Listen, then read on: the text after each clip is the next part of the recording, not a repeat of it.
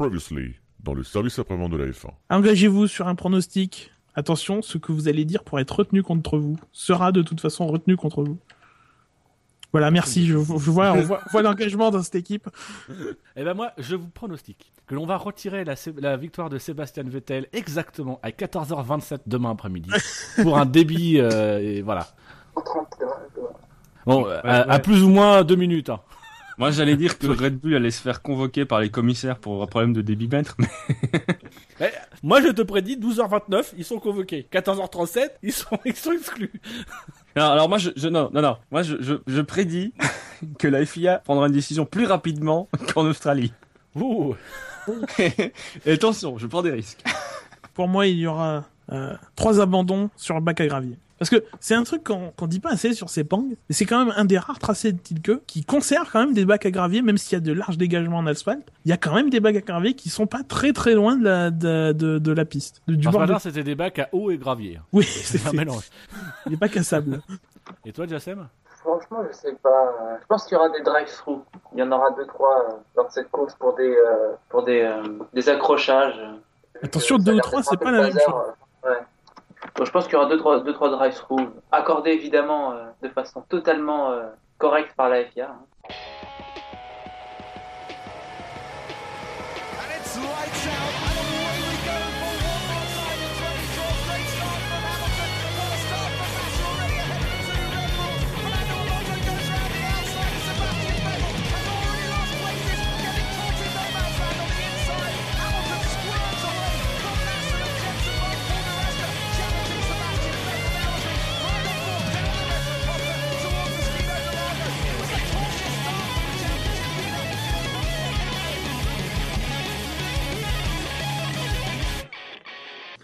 Bonjour à tous et bienvenue pour cette nouvelle émission du SAV de la F1. On va parler aujourd'hui du Grand Prix de Malaisie. On attendait peut-être la pluie, il n'y en a pas eu. Eh non. Pour m'accompagner ce soir, mes chers joyeux drilles, Fab, Bonsoir. Dino Bonsoir. et Buchor. Bonsoir.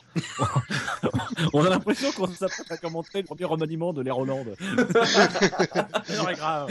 L'heure est grave. La France a peur. Alors les pronos, euh, hein Bon, c'est c'est vrai que la FIA a tapé sur Red Bull, mais ils n'ont pas attendu la fin du Grand Prix. Bon, il y a un petit peu tout le monde qui a tapé sur Red Bull, particulièrement d'ailleurs sur la Red Bull de Ricciardo, sans y avoir un, un aimant à tapage.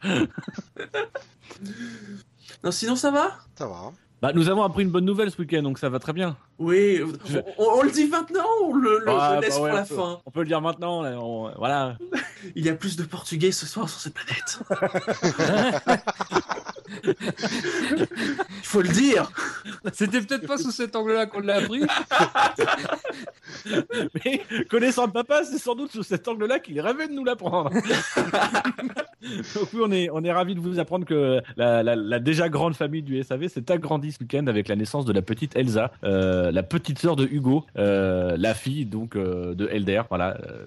Oui. Un jour vous l'aurez sans doute dans l'émission. Il faut attendre Oui. quelques temps, encore un peu, le temps qu'elle puisse faire des bruits, mais bientôt vous l'aurez. Et, et visi- si vous le suivez sur Twitter, vous savez que visiblement, elle est déjà équipée d'un moteur Mercedes. Elle Elle ne traîne pas. rapide. hein. Non, Ouais. elle n'a pas patiné au démarrage. Donc en tout cas, félicitations papa et à la maman. hein. Oui, surtout la maman. Oui, surtout la maman, hein, parce Ah, que- parce que bon, hein, les mecs, euh, bon. hein. Je veux pas dire, c'est une petite contribution. Oui, oui, c'est. Moi, je dis sincèrement, l'accouchement, c'est quelque chose de surfait et surévalué. On lui donne beaucoup trop, beaucoup trop d'importance. La SAV Junior Academy existe donc, c'est bien vrai, Raskan. Elle est alimentée que par une source pour l'instant, mais on y travaille. Ne vous, ne vous inquiétez pas. Nous, on s'entraîne. c'est clair. On est aux essais privés, nous, c'est pour dire. On est en, on est en soufflerie, je dirais. Alors, messieurs, qu'avez-vous pensé de ce premier Grand Prix euh, de l'ère d'Elsa L'an zéro. L'an zéro. Bah, on a vu plus passionnant quand même. Oui, c'est vrai que. c'est clair. Oui, peut oui, oui. c'est- Ouais. Ça Moi, j'avoue que je l'ai trouvé passionnant. C'est vrai que j'ai fait un gâteau en même temps que je regardais le Grand Prix. Donc, j'ai été dans des conditions, je pense, parfaites. Alors, est-ce que tu étais concentré sur le gâteau ou, ou sur le, le Grand Prix? Bah, À un moment donné, euh, je me suis rendu compte que j'avais mis la farine. euh, Parce que je t'avouerais que moi aussi j'étais très concentré. Bon, j'étais Ah bon corvée de patates, donc j'étais très concentré à éplucher les patates pendant le Grand Prix. Non, moi j'étais entre un moment où je me dis est-ce que je mets la farine avant ou la compote avant? Et là, j'ai un peu lâché le Grand Prix. Mais après, je suis revenu euh, sur le Grand Prix. Et t'as vu que c'était la même chose. Oui. Mais moi, j'ai bien aimé le Grand Prix. Oui, Bah, euh, il y avait non, du- j'ai bien aimé. Par rapport à l'Australie, je trouve que le Grand Prix a été meilleur. Ah ouais, je suis pas loin de penser pareil. Je suis pas loin de penser pareil. Ah. euh. Il y a l'un de vous deux qui, qui, qui, qui, qui ne trahit. Enfin, euh, ce qu'il dit ne correspond pas à ce qu'il a noté. Non mais non mais oui mais je peux pas revenir sur ma note d'Australie. Je peux pas je peux pas revenir sur ma note d'Australie. Euh, euh, c'est c'est le mois d'il y a deux semaines qui était en tort. Non mais euh, il y avait euh, peut-être moins de prudence. Alors tout est relatif. Euh, C'était sans doute pas la même prudence du coup, donc j'ai trouvé qu'il y avait un peu plus d'engagement de la part des de la part des écuries, de la part de certains pilotes. C'est vrai qu'il y avait l'air d'avoir un peu moins de retenue, notamment Ouais, côté essence. Ouais, Avec ouais. cette indication qui était quand même vachement bien. Oui, mais, Mais enfin, alors, c'est bizarre je- quand même. Je pense que ça a contribué euh, l'indication euh, sur, le, sur les, les- les niveaux de consommation, euh, même si ça mériterait Bah, peut-être d'être un peu plus clair. s'ils sont, s'ils sont ça corrects, contribué. ça explique beaucoup de choses. Ça, ça a contribué, en tout cas moi, moi personnellement, ça a contribué à me faire aussi apprécier le Grand Prix. C'est que d'un coup, j'ai eu un élément qui me permettait quand même de me raccrocher à ce qui se faisait et de, de voir des éléments de suspense, de voir par exemple que euh, les Williams euh, avaient consommé le moins euh, parmi le top 10 et que donc elles avaient peut-être la possibilité d'ici la fin de la course de, de ça, ça te fait attendre la fin de la course. C'est un peu comme le comme le push to pass euh, en champ car et je crois que c'est toujours le cas en IndyCar. Régulièrement, on te montre la jauge pour te dire voilà, lui il lui reste euh, 10 secondes, lui il lui reste 30 secondes et tu sais que le mec qui reste 30 secondes, il risque d'être un peu plus fort sur la fin de la course. Euh, donc voilà, je, je pense que ça a contribué à rendre le Grand Prix un peu intéressant de mon côté. En espérant que les mesures soient correctes, mais ça. Bah, c'est ça. Moi, franchement, c'est ça qui me pose problème parce que euh, effectivement, pendant toute la course, on a bien vu que les Williams c'était à peu près 2 pour... deux points en dessous de Et que tout les le Red monde. Bull au niveau étaient de au-dessus. Ouais, mais enfin, est-ce que ça s'est vraiment vu sur la fin de la course Non, pas vraiment. Parce que bon, on en reparlera, mais je vais pas trouver que les Bah, Williams étaient cas, particulièrement fringantes sur la fin. Quoi. Ouais. Entre Ouais, elles peut-être, mais, euh, Mais c'est ce que j'ai trouvé dommage avec cette indication, c'est que je me suis dit qu'aux trois quarts de la course, on voyait effectivement les Williams qui étaient euh, bien en dessous des autres niveau conso, et euh, je me suis dit, bah, à la fin, ils vont donner, ils vont, ils vont cramer de l'essence et- pour avoir de la performance, et finalement, pauvre, non.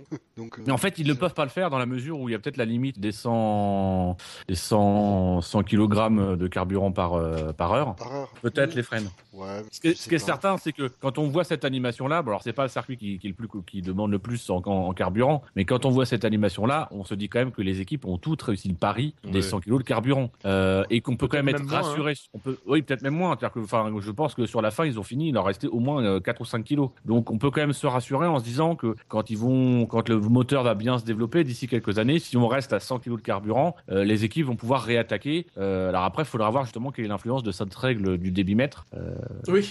Enfin, quand il existe, parce que. quand il est pas mort. Non, quand il marche, quand il marche. Oh, c'est une rumeur qui court sur Red Bull, comme quoi Red Bull n'aurait pas de débitmètre. D'ailleurs, ils nous ont expliqué pour le coup com- comment ça- ce qui se passait, sur quoi ils calculaient euh, si le débitmètre était HS. Et je crois qu'ils ont parlé des injecteurs ou quelque chose comme ça euh, sur Oui. Canal.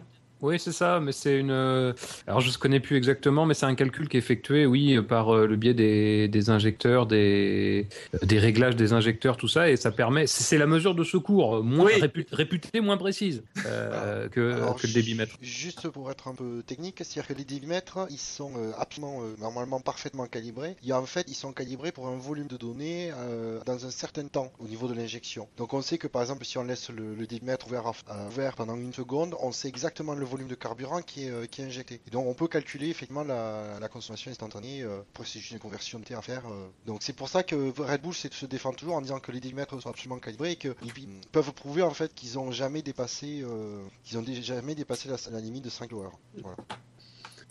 Très bien, messieurs, puisque on parle quand même beaucoup de, de débitmètre quand même ces derniers temps. Hein. Donc je vous propose de rentrer dans le vif du sujet. Hein, et de d'évoquer le top 10, mais d'abord ceux qui ne sont pas dans le top 10 cette semaine.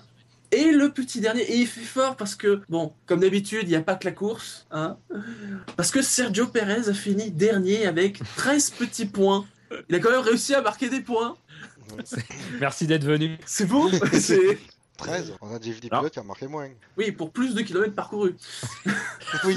Il est précédé à égalité par Chilton et Gutiérrez qui ont marqué 21 points, Ericsson 23 points, Sutil 26 points juste derrière Jules Bianchi 27 points, Maldonado ne marque que 34 points tandis que Vergne en marque 51, Kobayashi réussit à marquer plus de 100 points avec 131 points, Magnussen, souvenez-vous, il était deuxième la semaine dernière, eh bien, il n'est que 13e avec 226 points, Gviat marque 303 points et Mister Eleven, et ça ne s'est pas joué à beaucoup, c'est Kimi Raikkonen avec 450 points. À noter que le vainqueur a marqué 2829 points et que vous avez été 138 à voter. C'est normal, c'est le second tour. euh, abstention. au- Démobilisation. Ouais, complète démo- démobilisation de la fanbase depuis chez Ferrari. hein, pour... Oui, c'était en même temps bon, c'était c'était difficile de faire euh, d'avoir une appréciation euh, très euh, positive de sa course euh, qui s'est résumée à une séance d'essai grandeur nature. ouais, c'est à peu près ça, oui. Parce Parce que, que même après, il gagne quelques places, mais c'est plus parce qu'il abandonne pas que- qu'autre chose. Même si Ouais, après, il a buté sur. euh, d'ailleurs, j'étais j'ai été surpris que, je sais pas, mais à 10 ou 20 tours de la fin, il, il arrête pas en disant, euh, bon, euh, pour préserver le moteur. Ouais, mais à la limite, euh, si tout est ok, euh, ça valait le coup peut-être d'emmagasiner des kilomètres. Oui, bah, ça c'est un peu. C'est un peu là où je euh, je suis pas sûr de la démarche parce qu'effectivement il est il est apparu assez vite. Et puis bon on l'a vu quand même quand il a repris la piste que la, crevaison avait un peu endommagé sa voiture euh, je crois au niveau du fond plat ou du soubassement euh, ce qui fait que je sais pas ce qu'on peut quel crédit on peut accorder aux données euh, récoltées durant ces ces, ces je sais pas c'est c'est toute cette course quoi qui Peut-être qu'ils espéraient plutôt. Je, je pense qu'ils espéraient peut-être un point, peut-être. C'est- pas très loin. Le pari, Oui, c'est loin d'être gagné d'ailleurs. Hein. Si sur la fin il parvient à se débarrasser de Grosjean, euh, c'est faisable. Mais euh, euh, mais c'est vrai que bon, c'est bon, c'était une course anonyme euh, qui a vite été. Enfin, ça s'est ça s'est vite dessiné quoi. Bah après, je pense aussi que Ferrari peut-être espérait, euh, ouais, espérer. Se disait s'il pleut, euh, il y a toujours moyen de, de, Ouais, ouais, de- ouais, de ouais. rentrer, de rentrer dans le top, peut-être même euh, vers 5 ou 6 e En, en dehors du top 10, d'autres pilotes vous ont marqué? Moi, j'ai quand même une pensée pour Pastor Maldonado. Qui faut que- Est-ce que c'était vraiment le bon choix de prendre le 13 C'est-à-dire que quand c'est pas la voiture, c'est une Marussia, quoi. Surtout que là, en plus, il y est strictement pour rien. Oui, là, là. Pour une fois, pour une fois, soulignons-le. Parce qu'on a tous le réflexe. On a tous eu ce réflexe. C'est quand on a appris que Bianchi et Manono s'étaient accrochés, c'est fait Ah putain, Pastor Qu'est-ce qu'il a encore fait Et puis là, pour le coup, contrairement à ce que dit Jules Bianchi, c'est complètement de la faute de Bianchi.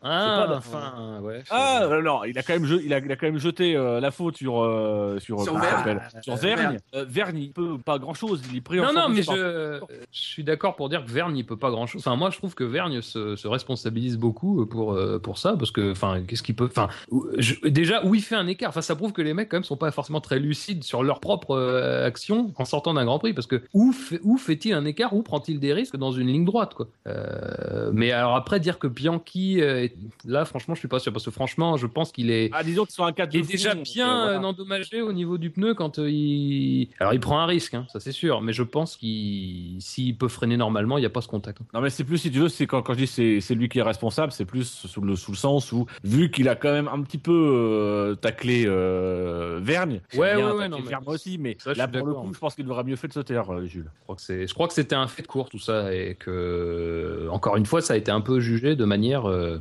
à chercher obligatoirement un responsable euh, Bah, et ça, le- ça a beaucoup été le cas. hein. Ça- sanctionner. Ouais, mais enfin, je crois que sur euh, autant les autres, on peut discuter un, un peu plus, mais autant là, euh, ça me paraît quand même. même euh, par exemple, Magnussen sur euh, Oui, oui, oui, non, mais c'est c'est vrai aussi, c'est vrai aussi. Mm.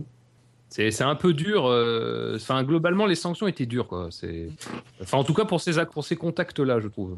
Oui. La, la grande question, c'est est-ce qu'ils ont perdu des points? Oui, les euh, deux. certains, oui, oui. Donc ils ont perdu des points sur leur permis Ouais, à ouais. points. Sur leur Deux permis à points. point, attention. Vache, On va manquer de pilotes en fin de saison. bah oui, non, mais c'est. Deux points, c'est ça. Hein. Ouais, deux points. Donc euh, six trucs comme ça, tu, tu es banni pour une course. Il y en a, euh, il va falloir j'ai faim, les gars, hein, parce que ça va être juste. hein. Non mais voilà, ce, qui- ce qui est dingue quand même, c'est que euh, alors là pour le coup, autant on a des pilotes euh, qui se freinent un peu sur la piste, autant là ils vont d'autant plus se freiner parce qu'ils vont avoir peur de. Bah, vous en avez, vous vous en aviez parlé, mais, mais l'exemple Bottas en qualification, deux points pour ça. C'est euh, violent, hein, parce que combien de fois ça arrive, hein, euh, ce genre de cas, euh, c'est bon. Enfin, je, moi, je trouve ça quand même. Autant deux points pour créer une collision, je trouve pas ça forcément toujours très cher payé, même que si quand, tu regardes ce, ce week-end, c'est cher. Mais euh, deux points pour gêner, euh, c'est- oui, euh, c'est- il va quand même falloir s'écarter, il va falloir, être dans l'herbe, quoi, quasiment, parce que sinon. euh, Mais sinon, euh, moi, dans, le, dans, dans, ceux qui ne sont pas dans le top 10, il y en a un que je remarque, et ça fait deux grands prix qu'il est pas dedans. Il va falloir que les, les auditeurs, à un moment donné, expliquent pourquoi. Parce que euh, un rookie qui rentre deux fois dans les points de suite, c'est voilà, c'est c'est pas non plus n'importe quoi. Mhm. C'est Gviat. Qui ouais. euh, est quand même dixième là ce week-end, euh, et qui avait fait neuvième euh, le week-end précédent. Euh, Enfin, sincèrement, il, il est dans le coup et, et, et, je comprends pas qu'il soit pas dans les points. Sinon, Alors après, je comprends qu'il y en a d'autres qui a été un peu valorisés parce que voilà, le- on est un peu sensible, mais là quand même, il mériterait des points. Quoi. Faut, faut vous réveiller les gens. C'est vrai qu'il est mal connu pour l'instant. euh, Et c'est dommage parce qu'il se montre en plus. Donc, hmm, après, euh, j'ai euh, J'ai pas trouvé sa course formidable très franchement parce que euh, enfin sur la fin il enfin il se fait quand même revenir dessus par Grosjean et, bien en plus hein, avec quand même un rythme de, près d'une seconde par tour. Euh, Raikkonen revient à grandes enjambées sur lui aussi, c'est-à-dire que Raikkonen se, prend le bouchon Grosjean à un moment mais il revient quand même. Euh, bon alors d'un côté tu as une Lotus, de l'autre tu as une Ferrari alors certes un peu abîmée mais voilà. Euh, bon, alors, je pense que Viat est, sauvé par, les, les abandons qu'il a devant lui, mais j'ai pas trouvé qu'il était. Et globalement, euh, le problème c'est que bon, il subit un peu la course tout seul parce qu'effectivement Vergne est vite éliminé, donc on peut pas tellement se baser sur lui. Mais j'ai pas trouvé les Toro très fringantes euh, sur ce circuit, quoi. Euh, donc euh, ça, ça- qu'il faut, il faut le juger, c'est par rapport à Vergne. Euh, quand tu prends Vergne, Vergne, il a, là, il, bon, il, il s'accroche, c'est pas de sa faute, mais j'ai envie de dire, encore une fois, Vergne, il est dans un mauvais coup. Pourquoi? Parce qu'il il a, il fait un très mauvais départ. Là où euh, Kvyat, mine de rien, ça fait deux fois qu'il voit l'arrivée. Il est, il pour le coup, il bénéficie de, de la fiabilité de sa, sa voiture, qui et clairement, s'il est dans les points, c'est parce que d'autres abandonnent devant. C'est que c'est certain. Euh, L'année dernière, euh, il, il était pas dans les points, mais il est là, quoi. C'est ça le truc, c'est qu'il est là, il n'y a pas de faute. Ouais, c'est ce qu'on note non, quand même mais- chez les, chez les rookies cette année, que ce soit Magnussen, que ce soit lui, n'y a pas de faute. Même, même Ericsson, enfin Ericsson en a, en a fait une en qualif, mais bon, c'est des, c'est des petites fautes Ouais. qui sont après tout normales pour des pilotes qui viennent Ouais. d'arriver, avec en Oui. plus des, des, des voitures qui sont assez loin de ce qu'ils ont l'habitude de conduire. Donc voilà, c'est, moi je trouve quand même c'est assez impressionnant ces trois rookies comment euh, se sont bien adaptés à la F1 cette année. peut-être un bon cru cette année. hein. Ouais. Pour Ericsson, je note euh, il a faute en qualif, faut voir les conditions aussi. Oui, Voilà, Oui. c'est vraiment dans des conditions très très difficiles. euh, Oui, il a comme faute, elle est pas énorme. Mais effectivement, trois, trois rookies euh, qui sont impressionnants par le. on pensait qu'il y avait les fait premier Grand Prix, on voit que le deuxième ça se, ça se tient. Si ça peut euh, faire des pilotes solides. hein. Après sur Vergne, juste pour revenir dessus, euh, il- bon, il, visiblement il a quand même un problème de puissance dès le départ. euh, c'est euh, bon, il peut pas faire grand chose dans sa dégringolade qu'il place au cœur des des, des, des Marussia et des Catera, Non. mais bon, c'est pour ça que c'est difficile de comparer après. Puis sous la pluie, bon, ça se joue quand même beaucoup aussi à ce, au timing, donc c'est- difficilement comparable. Mais est là, il tient la baraque, il rapporte des points Toro Rosso et euh, c'est vraiment le mieux qu'on puisse attendre de lui. Euh, euh, à, son, jeune âge. Et donc, à la dixième place du classement cette semaine, eh bien, c'est Romain Grosjean avec 463 points. C'est pas joué à, à grand chose. 13 points. Bah, déjà, il est arrivé quoi. C'est- bah, voilà, alléluia, une Lotus est arrivée à la fin d'un Grand Prix. Non, mais ouais, c'est- on se dit, on les enterrait euh, le- aux essais libres de. Déjà à la fin des hivernaux, Ah bah, c'est vrai que- libres d'Australie, on les enterrait en disant, mais euh, voilà, il commence, j'ai envie de dire, Euh, il commence déjà à terminer une course. Alors, c'est vrai que. il- Ah, C'est-à-dire que même là, vendredi, c'était vraiment euh, assez terrible. hein. Ouais. Bon, par contre, dès, dès les EL3, ça allait mieux. Et la qualif, ça s'est quand même tout bien passé, quoi. Et là, la course, bon, effectivement, Maldonado a abandonné aux gens. euh, puis apparemment, il a pas quand même pu exploiter un minimum la voiture, quoi. Il veut dire, il faut au niveau de. Et puis il a résisté sur la fin, alors que il a, visiblement Ouais. il s'est plaint euh, euh, d'une euh, d'une légère perte de puissance, je crois, euh, en- à la toute fin de la course. Il a malgré tout réussi à résister à Raikkonen, qui certes a une Ferrari endommagée, mais ça reste quand même une Ferrari qui est pas non plus une chèvre cette saison. Euh, c'est euh, c'était le pilote d'ailleurs le plus rapide en dehors des Mercedes lors des essais. Euh, ils ont été relativement quand même corrects en course, Euh, en tout cas très loin devant Lotus. Il a quand même réussi à résister. Moi je dis c'est quand même assez, euh, c'est très encourageant. Ce qui est très étonnant, c'est que on a senti que tout se débloquait. On a l'impression d'avoir une toute nouvelle écurie sam- samedi matin. Ils arrivent en essai libre, euh, ils ont changé des pièces sur le moteur, et là d'un coup tout fonctionne bien. Il n'y a pas eu de problème technique majeur. Maldonado il abandonne, mais c'est sur un accrochage. Enfin, c'est quand même, c'est quand même ils très ont très peut-être trouvé le agréable. truc. Hein. Ça joue peut-être pas à grand chose. hein. Ils ont trouvé un moteur en fait, ils avaient récupéré un Cosworth. Faudrait- On faudrait- dit. demander à, à Mercedes s'ils ont bien le compte des moteurs euh, des. Ça se trouve, ils, ils ont refilé leur moteur à, Mac- à- à McLaren. Ah c'est là où tu vois les mecs de chez Pure sont forts quoi, en vente. hein. Ils sont béton quand même. Ouais. Non, mais, euh, voilà, moi, ça, moi, en tout cas, moi, ça encourage si euh, Lotus continue sur ce voie. C'est pour moi, c'est une bonne chose parce que ça fera de, un, euh, une écurie de plus qui va se mêler euh, à la liste. C'est toujours intéressant, quoi. À la lutte pour, pour, pour où? Ben plus haut, quoi. Oui. Deux- non, mais si tu veux, si tu veux, j'ai- pas, pas envie de voir Lotus VGT euh, dans le dans le classement Bah non, mais comme clairement. pouvait l'être Williams l'année dernière, Oui. par exemple. Voilà, c'est pas Mais- moi, ça m'intéresse pas, quoi. Pour, pour le coup, un des enseignements de ce Grand Prix, c'est peut-être que les bon, on sait ceux qui sont devant, ça c'est pas une surprise. Mais les écarts sont peut-être plus faibles qu'on ne pouvait l'imaginer. Ou en tout cas, ils vont se réduire peut-être plus rapidement qu'on ne l'imagine.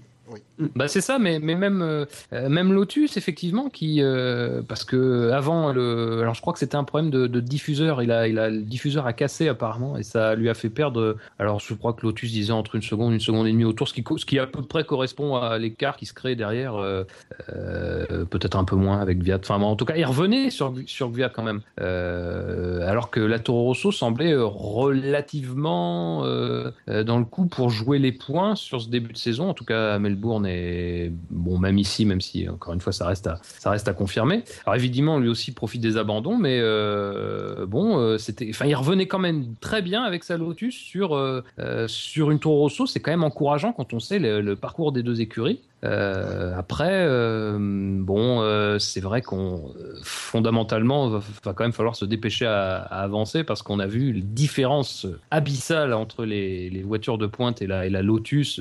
enfin, rien qu'en termes de réaccélération, c'était assez criant, quoi. Elle perdait, je sais pas, mais le triple de la distance qu'il y avait au départ sur, rien que sur les réaccélérations. Donc, il y, a, du travail à faire de ce côté-là, mais c'est quand même assez encourageant et j'ai l'impression que Grosjean a quand même bien euh, euh, endosser le rôle de comment dire De point de fixation quoi ouais voilà de, de leader dans la tempête quoi donc euh, Ouais, voilà euh, ouais, clairement, moi je trouve dans les interviews euh, depuis le- le- la fin de l'année dernière, trouve très très bien, comme ils l'ont dit dans l'émission de samedi, notamment après le particulièrement bien. Interview. Euh, voilà, on voit qu'il est serein, qu'il sait que c'est difficile, il fait avec, il est soudain. C'est pour moi, c'est vraiment encourageant. Et d'ailleurs, c'est pour ça que je suis trouvé encourageant que Lotus remonte. C'est pour pas que Ro- Grosjean végète et passe un peu la trappe avec le temps. Voilà, qu'il peut faire des clars. Ce sera Passons à la neuvième place. Il a marqué 574 points. C'est le premier pilote Williams de la soirée, c'est Valtteri Bottas. ah ça m'étonne très franchement Ouais, moi j'aurais, moi j'aurais. je l'aurais mis plus haut moi Hmm. J'aurais mis Bottas au moins devant, devant un Massa. autre euh, au moins devant un autre pilote Williams Williams. Ouais. Je pense Les que les gens. On est en train de découvrir qu'un certain pilote brésilien a une fanbase.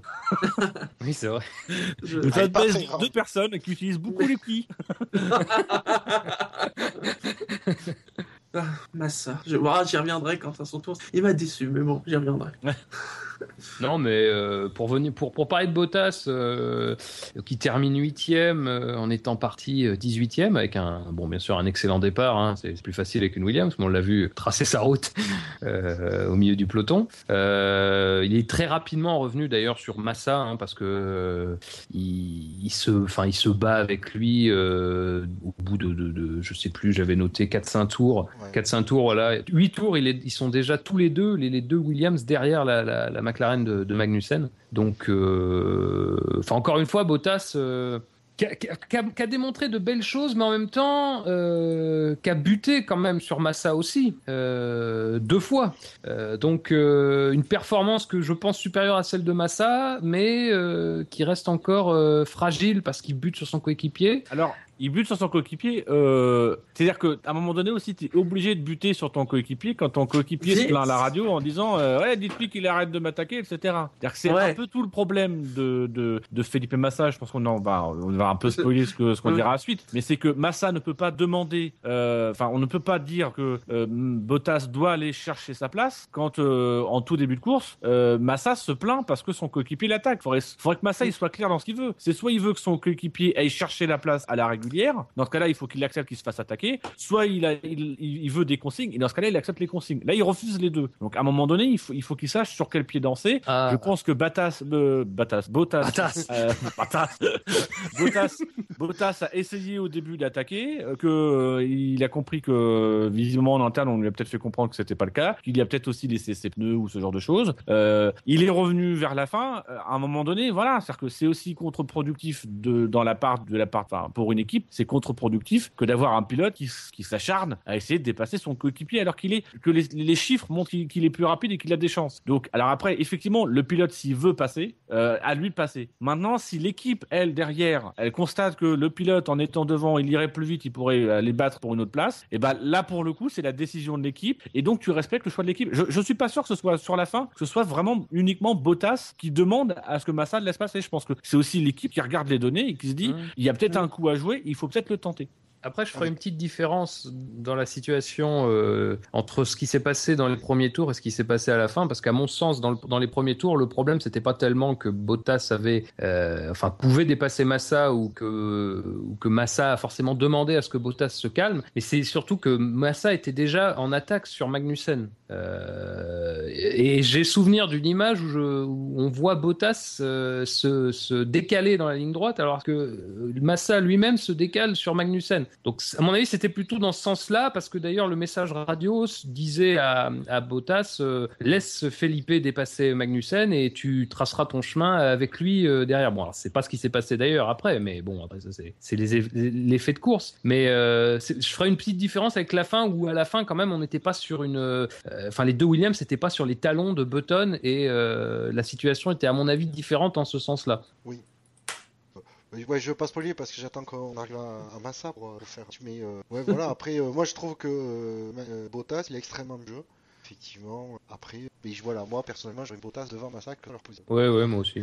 Alors, moi, je, je vais, ré- je vais réagir à un commentaire de Vimy qui dit Bottas a montré un putain de sale caractère. Euh, et juste derrière, on voit d'autres messages qui dit euh, euh, Massa l'avait euh, laissé. euh, Enfin, si les Massa l'avait laissé faire, on aurait encore dit Massa se laisse faire. euh, Massa s'affirme. Le problème, c'est que Massa, c'est trop tard pour s'affirmer. Massa, il a, il a plus de. Il, est- il va, il va aller sur 35 ans, je crois. Il a 35 ans. Il s'est laissé marcher dessus pendant des années. Il a accepté des choses. C'est un peu tard aujourd'hui de, de s'affirmer, de bomber le torse euh, en face de Bottas. Bottas, lui, il est tout jeune. C'est sa deuxième saison. Il arrive, il est plus rapide. Et bah oui, il- ben, effectivement, il s'affirme. Il a, il a la seule caractère. Il force le passage. Et, c'est à ce moment-là qu'il faut le faire. C'est pas quand Bottas aura 35 ans qu'il devra, euh, à un moment donné, ruer dans les brancards. Euh, à un moment donné, si Bottas est plus rapide et qu'il estime qu'il est ralenti par son coéquipier, qu'il gueule et qu'il demande à ce qu'on le laisse passer, c'est tout à fait normal. Après, c'est à l'équipe de prendre la décision.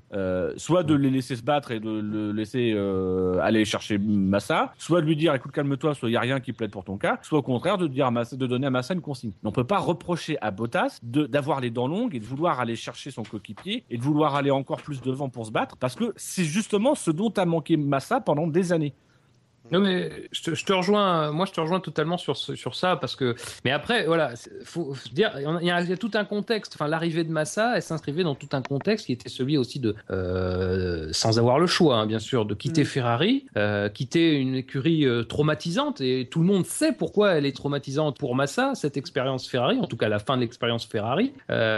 Il est évident que quand il arrive chez Williams, on en, a- on avait déjà parlé l'année dernière, il n'arrive pas avec le comment dire je veux dire avec mais c'est même pas avec l'envie ni le souhait mais c'est qu'il il n'entend pas c'est il n'entend pas il ne peut pas entendre ces consignes là il ne peut pas entendre ces consignes là d'autant plus que c'est le deuxième Grand Prix de la saison. Euh, moi je je je vais pas me placer sur le plan de de, de, la morale ou de l'aspect moral des choses. Je vais pas dire qu'il y en a un qui a bien fait l'autre qui a mal fait. Ça m'intéresse pas à vrai dire. Je, je pense que dans ces situations là chacun euh, se fabrique sa propre morale. Mais dans ce cas là euh, je pense que que Massa vraiment enfin elle n'allait pas le faire de toute façon. Enfin il y avait vraiment aucune chance qu'il le fasse. Et ce d'autant plus que et là je vais sur le terrain de Bottas que Bottas a clairement et je sais que ça moi c'est quelque chose que j'attendais de voir chez lui c'est qu'il a les dents longues Bottas. Il est pugnace. C'est pas il a il, il a l'air d'être assez froid assez déterminé dans, dans ses dans ses prises de position. Et c'est que je regrette un peu que ce soit lui finalement qui s'il était vraiment le plus rapide a fini par rogner sur euh, ses, ses, as- ses aspirations. Parce que finalement lui euh, s'il est plus rapide à un moment donné C'est là qu'il aurait que- dû les chercher. Mais c'est ça, mais,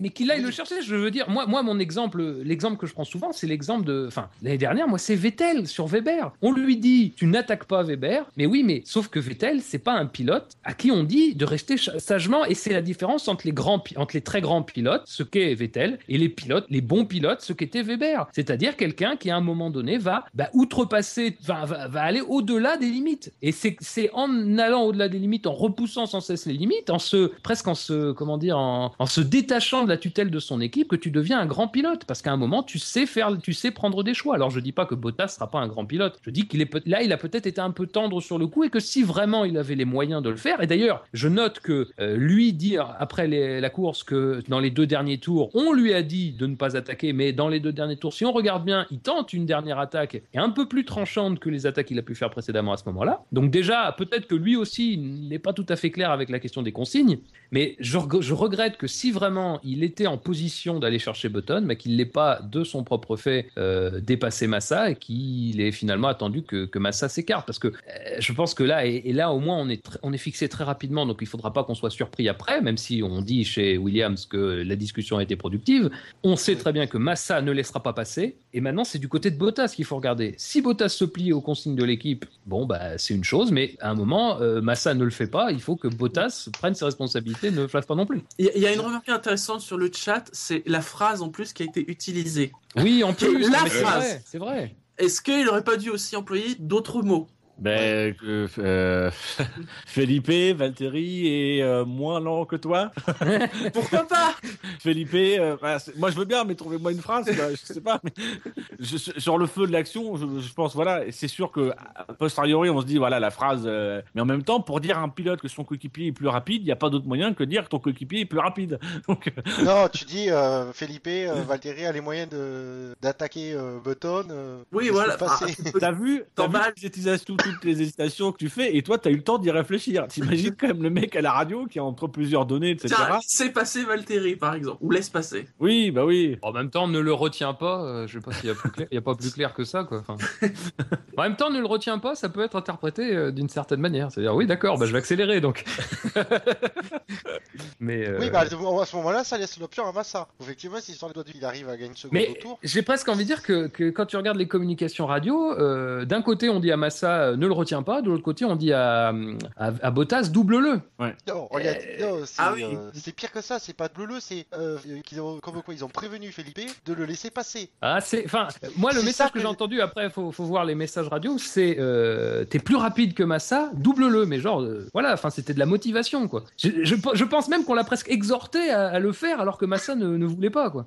Ben, alors si je me trompe peut-être. hein, Non non mais il le faudra voir les la- retranscriptions. Bah, après, Bah, la- ce qu'il faut, quand même- ce qu'il faut quand même re- retenir, c'est que c'est des messages des ingénieurs de piste euh, respectifs de chaque pilote. Il n'est pas dit non plus. Enfin, chacun défend aussi sa crèmerie. Enfin, Oui, mais c'est, c'est pour ça c'est une équipe, mais il y a deux écuries en interne. En plus, bah, c'est pas non plus une surprise si ça venait à exploser entre les deux. On sait que Bottas, il a, il a souvent fait comprendre qu'il voulait pas être le numéro 2 de Massa. Et Massa, quand il est arrivé, pour toutes les raisons que tu as très bien expliqué, Fab, il est arrivé en se disant, euh, je vais être le leader. Euh, sauf que je pense que c'est beaucoup plus compliqué que ça. Je pense qu'il est venu en se disant qu'il allait être le leader. Sauf qu'aujourd'hui, il se rend compte que non, le leader de chez Williams, c'est Williams. Et que Ah la oui, bah ça, c'est avant Ah, l'intérêt de Williams. Surtout que Williams, ils ont connu quand même par le passé euh, des pilotes qui se, qui se castagnaient un peu. Enfin, euh, Maldonado, qui en faisait un petit peu à leur tête. euh, et que c'était dans le désintérêt de l'équipe. Là, je pense que cette cette année, le, le boulot de Massa et de, et de Bottas, c'est d'aller dans l'intérêt de l'équipe. C'est, voilà, c'est typiquement le discours que disait Massa l'année dernière concernant Ferrari. Euh, oui, c'est aller dans l'intérêt de l'équipe. Bah là, il faut qu'il refasse cette année chez Williams. Et je comprends parfaitement que ça lui plaise pas. Mais euh, voilà, et, et Bottas, comme tu l'as très bien dit aussi, bah, il a un petit peu fendu l'armure parce que si vraiment, effectivement, il, il avait véritablement les dents longues et le moyen d'aller le chercher, il fallait qu'il aille aller. le chercher.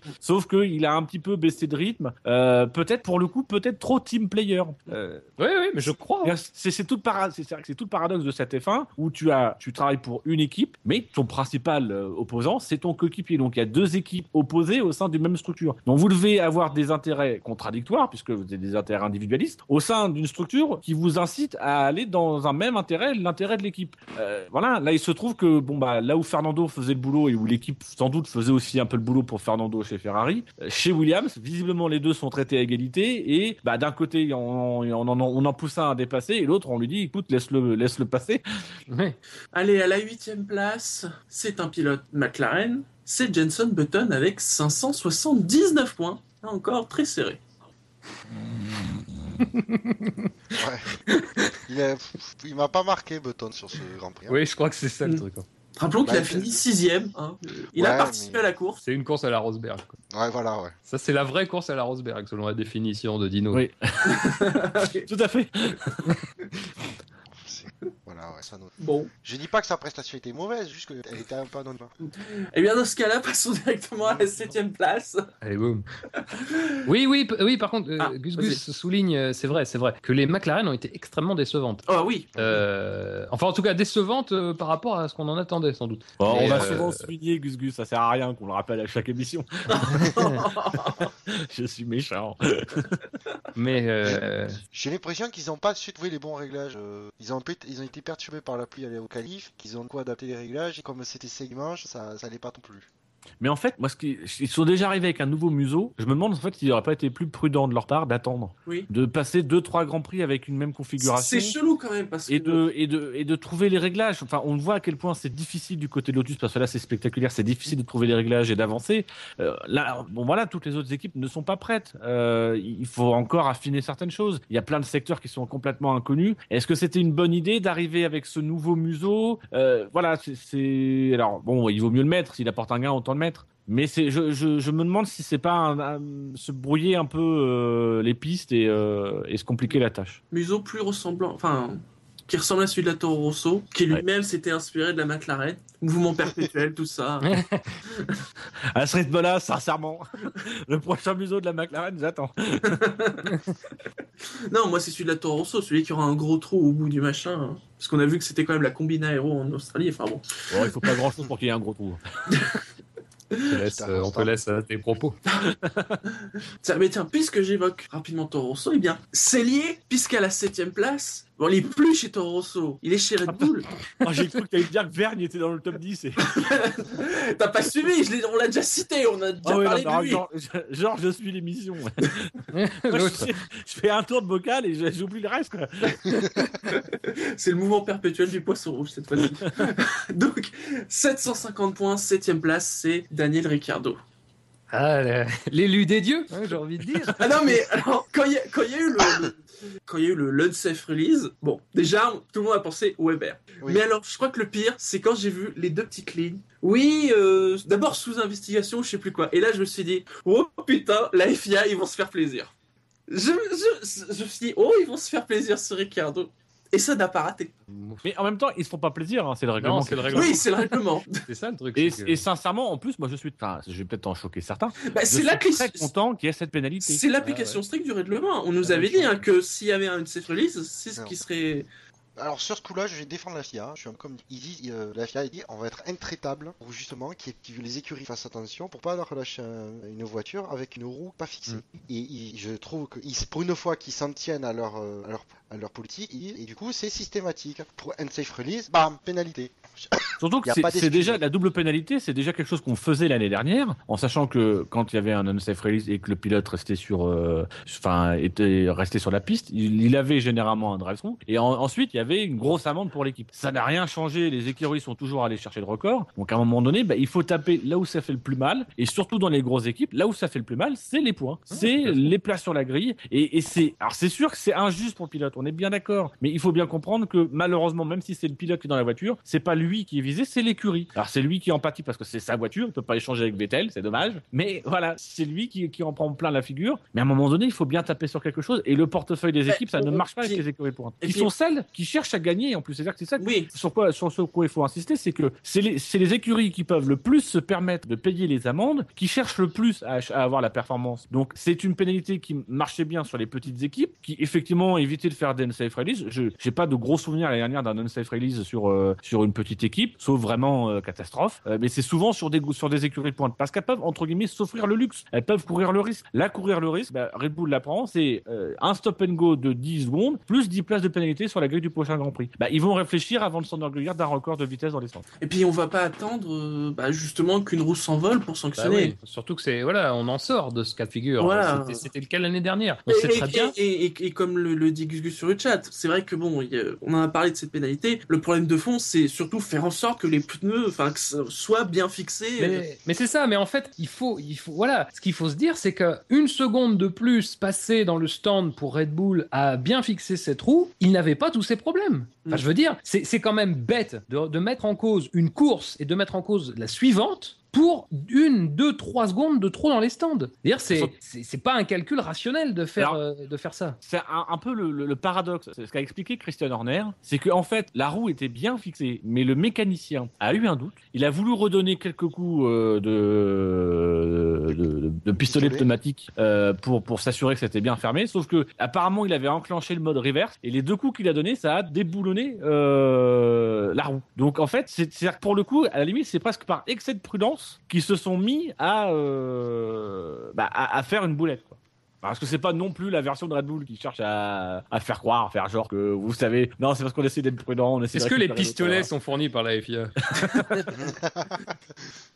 Non, mais enfin, bon, c'est voilà, c'est c'est c'est une. Je pense que c'est une bonne chose. Euh, Tout le monde crie un peu, euh, enfin tout le monde, une partie crie un peu à, à l'injustice, au trop plein de pénalités, mais euh, à un moment il y a quand même des, des causes, il y a quand même des, des, des, cas dans lesquels on peut pas, euh, voilà, on peut pas transiger avec la sécurité dans la voie des stands, surtout après l'année dernière, je répète. Mm. Donc euh, euh, voilà, enfin c'est c'est ça. Évidemment, c'est énorme comme sanction parce qu'il est déjà sanctionné de fait, mais on peut pas. euh, euh, voilà, et pour les fois où il n'y a pas de sanction de fait, euh, voilà, il faut bien qu'il y ait des sanctions en place et, et c'est très bien que de tels problèmes aient, euh, enfin, donnent lieu à de telles sanctions. C'est c'est dur, mais c'est comme ça. Après, je pense que ça prend. une- Ouais, on en parle tant que ça parce que ça- ça- c'est le même pilote qui s'est fait disqualifier euh, le Grand Prix. Je pense que ça aurait été un, ça ça aurait été un autre pilote que ce soit Vettel au sein de Red Bull, même le pilote de notre curie. Pour la même chose, où personne, je pense qu'on on créerait- il y aurait moins de gens qui, qui crieraient au scandale. Mais alors, c'est, ce qui est intéressant, c'est qu'on on a sur le chat deux commentaires. On a un commentaire de Spookly qui nous dit euh, 10 places, c'est quand même énorme, alors que Ricciardo n'y est pour rien. Et on a Bilo qui nous dit euh, Ricciardo a tout de suite stoppé, sérieux, il est même pas reparti entièrement. Euh, Euh, pas tout de suite. Enfin, alors, il, il après, est pas sorti de la, de la ligne des stands, mais. Non mais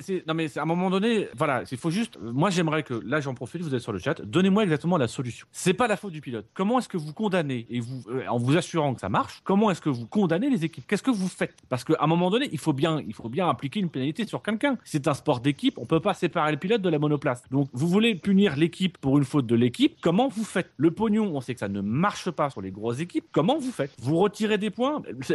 Vous les retirez où il a encore pas marqué de points? Oui, Enfin, et- voilà donc c'est exactement la même chose. plus lourd. donc, à un moment donné, il va falloir nous dire, c'est effectivement, certes, c'est injuste pour Ricciardo, mais la question n'est pas là. C'est, enfin, à un moment donné, euh, Ricciardo, il est aussi entre guillemets que passager de la voiture. Il, fait partie d'une équipe. Euh, il est co-responsable des boulettes de l'équipe. Même si lui, il a été irréprochable, il y a une équipe, il y a une voiture dans l'ensemble qui a commis une faute. Et ben Alors, voilà. Bilo précise. Bilo précise, euh, euh, il est pas contre le drive-through pour le coup. C'est plutôt le fait qu'il y ait en plus la pénalité à Bahreïn, qui fait un peu double peine. Oui, mais le problème, c'est que le, le drive-through, là, on lui donne, mais de toute façon, ça, ça lui change rien. On lui donne, enfin, c'est même limite le drive-through. Pour le coup, on aurait envie de dire à la FIA, est-ce que c'était vraiment nécessaire? Parce que la FIA, effectivement, applique le règlement, mais pour le coup, c'est quand même se donner un peu le bâton pour se faire battre. C'est-à-dire que, effectivement, ils te sortent deux pénalités. On a l'impression que c'est la double pénalité, alors que franchement, bon, le drive-through, il pénalise personne. Euh, Ricciardo, il perd deux, il perd euh, un tour. Il y, en- a qui disent pénalité de points pour le classement constructeur, mais dans un certain sens, euh, c'est pire que 10 places sur une grille, parce Parce que peut pas 10 les places sur une grille, ça peut se rattraper. Euh, Des points perdus au championnat, c'est perdu. On peut perdre un championnat sur quelques points. Voilà, ouais. Et puis, c'est, et puis, c'est retirer des points. Bien sûr, c'est sur une course. Sur une course, ça paraît plus invisible, mais sur un championnat entier, euh, c'est beaucoup plus grave de perdre des points au championnat. Il y a un argument qui est avancé par Gus Gus, quand une voiture casse, le pilote n'y est pour rien, et pourtant, euh, sa, sa- sa course s'arrête là. Donc, enfin, euh, à un moment donné, c'est, je comprends parfaitement qu'il y ait cette empathie pour le pilote, et que, effectivement, moi, personnellement, ça m'énerve pour, pour, pour euh, Ricciardo, parce que ça fait deux fois qu'on lui gâche un peu. Ça va même faire trois courses qu'on lui gâche ses courses, alors qu'il fait un super début de saison, qu'il fait, en plus, un, alors on va, euh, bah, on en a pas parlé, mais il fait, il fait sincèrement un début de course où, ah là, face à Vettel, et voilà. Oui, Coucou, voilà. je suis australien, on est à Sepang, tu te souviens? non, non, je serais pas bon que chez moi. c'est- Mais, mais voilà, à un moment donné, effectivement, on peut comprendre, on peut être compréhensif par rapport à cet égard-là, mais euh, à un moment donné, il faut bien sanctionner. Alors là, pour le coup, où moi je peux être compréhensif, c'est plutôt du côté de la FIA, c'est de leur dire, mais de toute façon, quand il y a un, un, un unsafe release, de manière générale, soit la course se termine, soit le temps qu'ils remettent, euh, remettent la voiture, etc. Le mec, il a perdu un tour, il, il vise plus les points. Donc pourquoi lui donner un drive-through?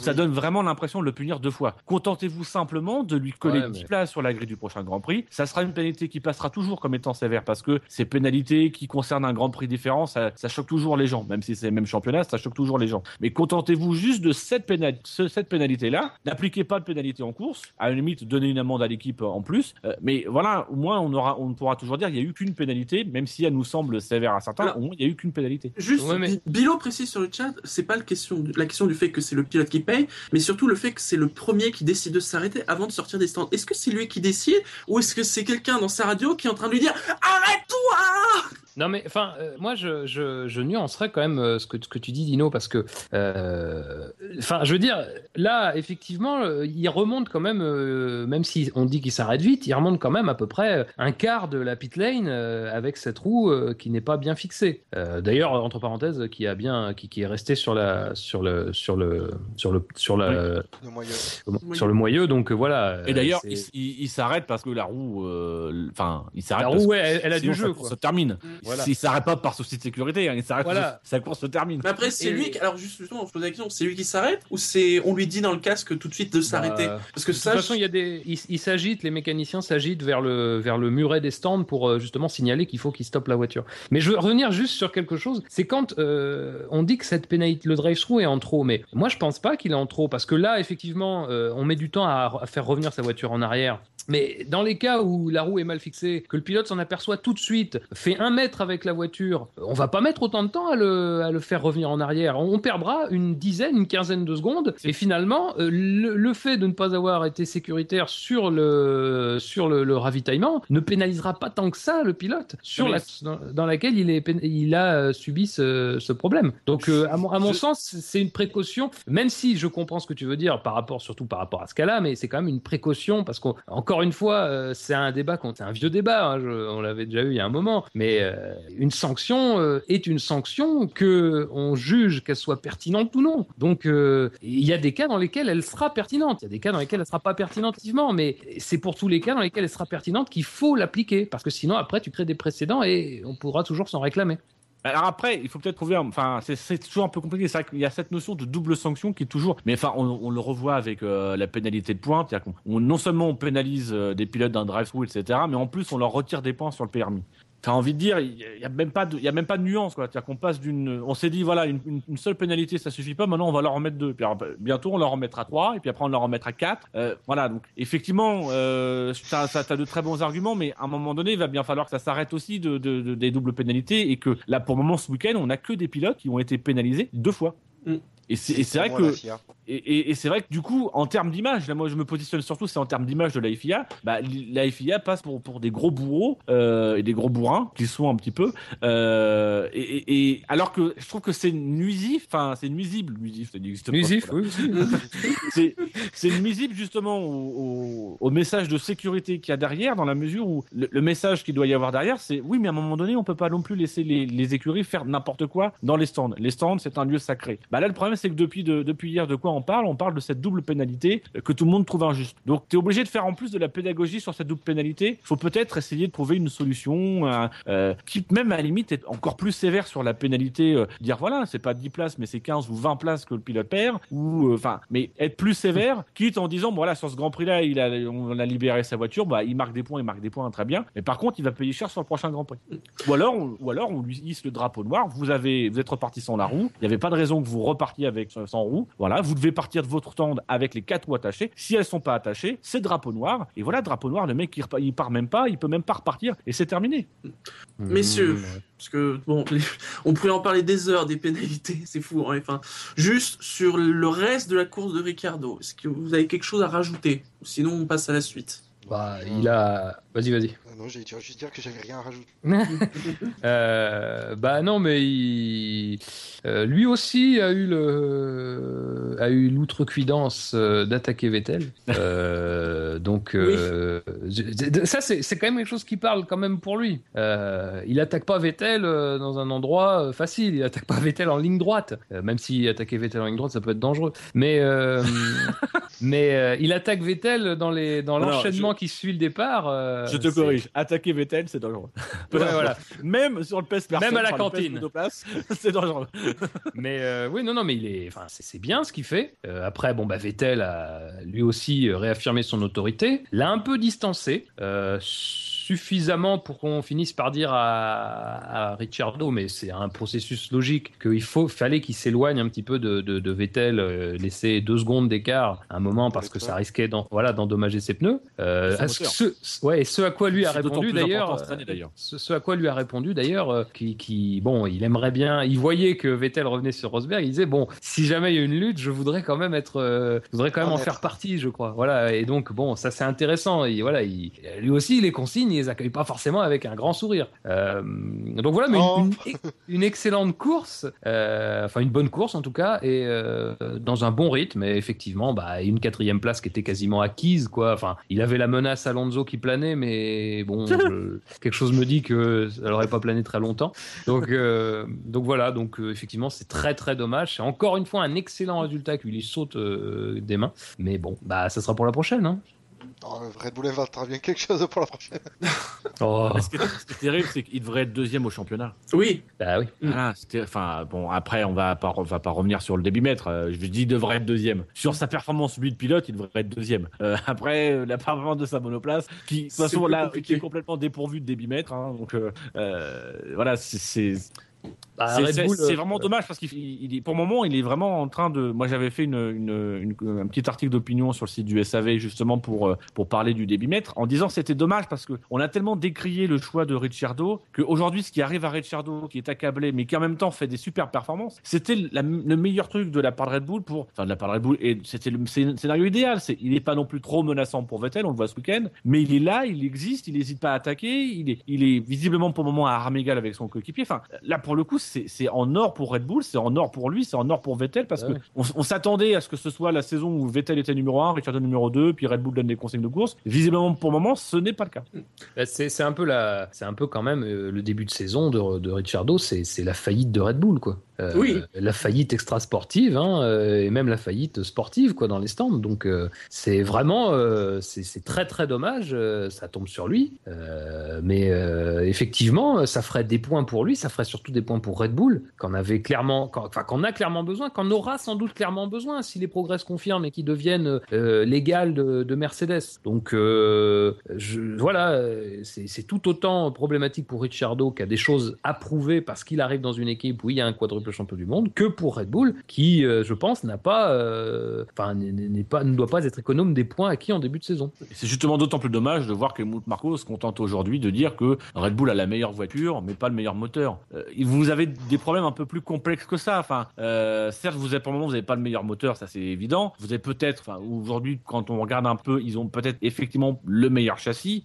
Maintenant, c'est pas le châssis qui fait le débitmètre, c'est pas le, le châssis qui ne respecte pas les consignes données par la FIA, qui ont Ouais, d'ailleurs été ce week-end. Euh, c'est pas le châssis ni le moteur qui fait euh, les problèmes de roue au stand. Enfin, à un moment donné, vous êtes, c'est une excellente équipe qui n'a pas besoin de se mettre plus en avant par rapport à son moteur. Là, s'il faut serrer les coudes, il faut arrêter de taper sur le moteur. Mais bon, ça, c'est du Helmut Marko, donc. euh, Ouais, me parle pas de Marco parce que j'ai lu- j'ai lu son interview, mais je- il m'est il m'est sorti par les trous de nez, quoi.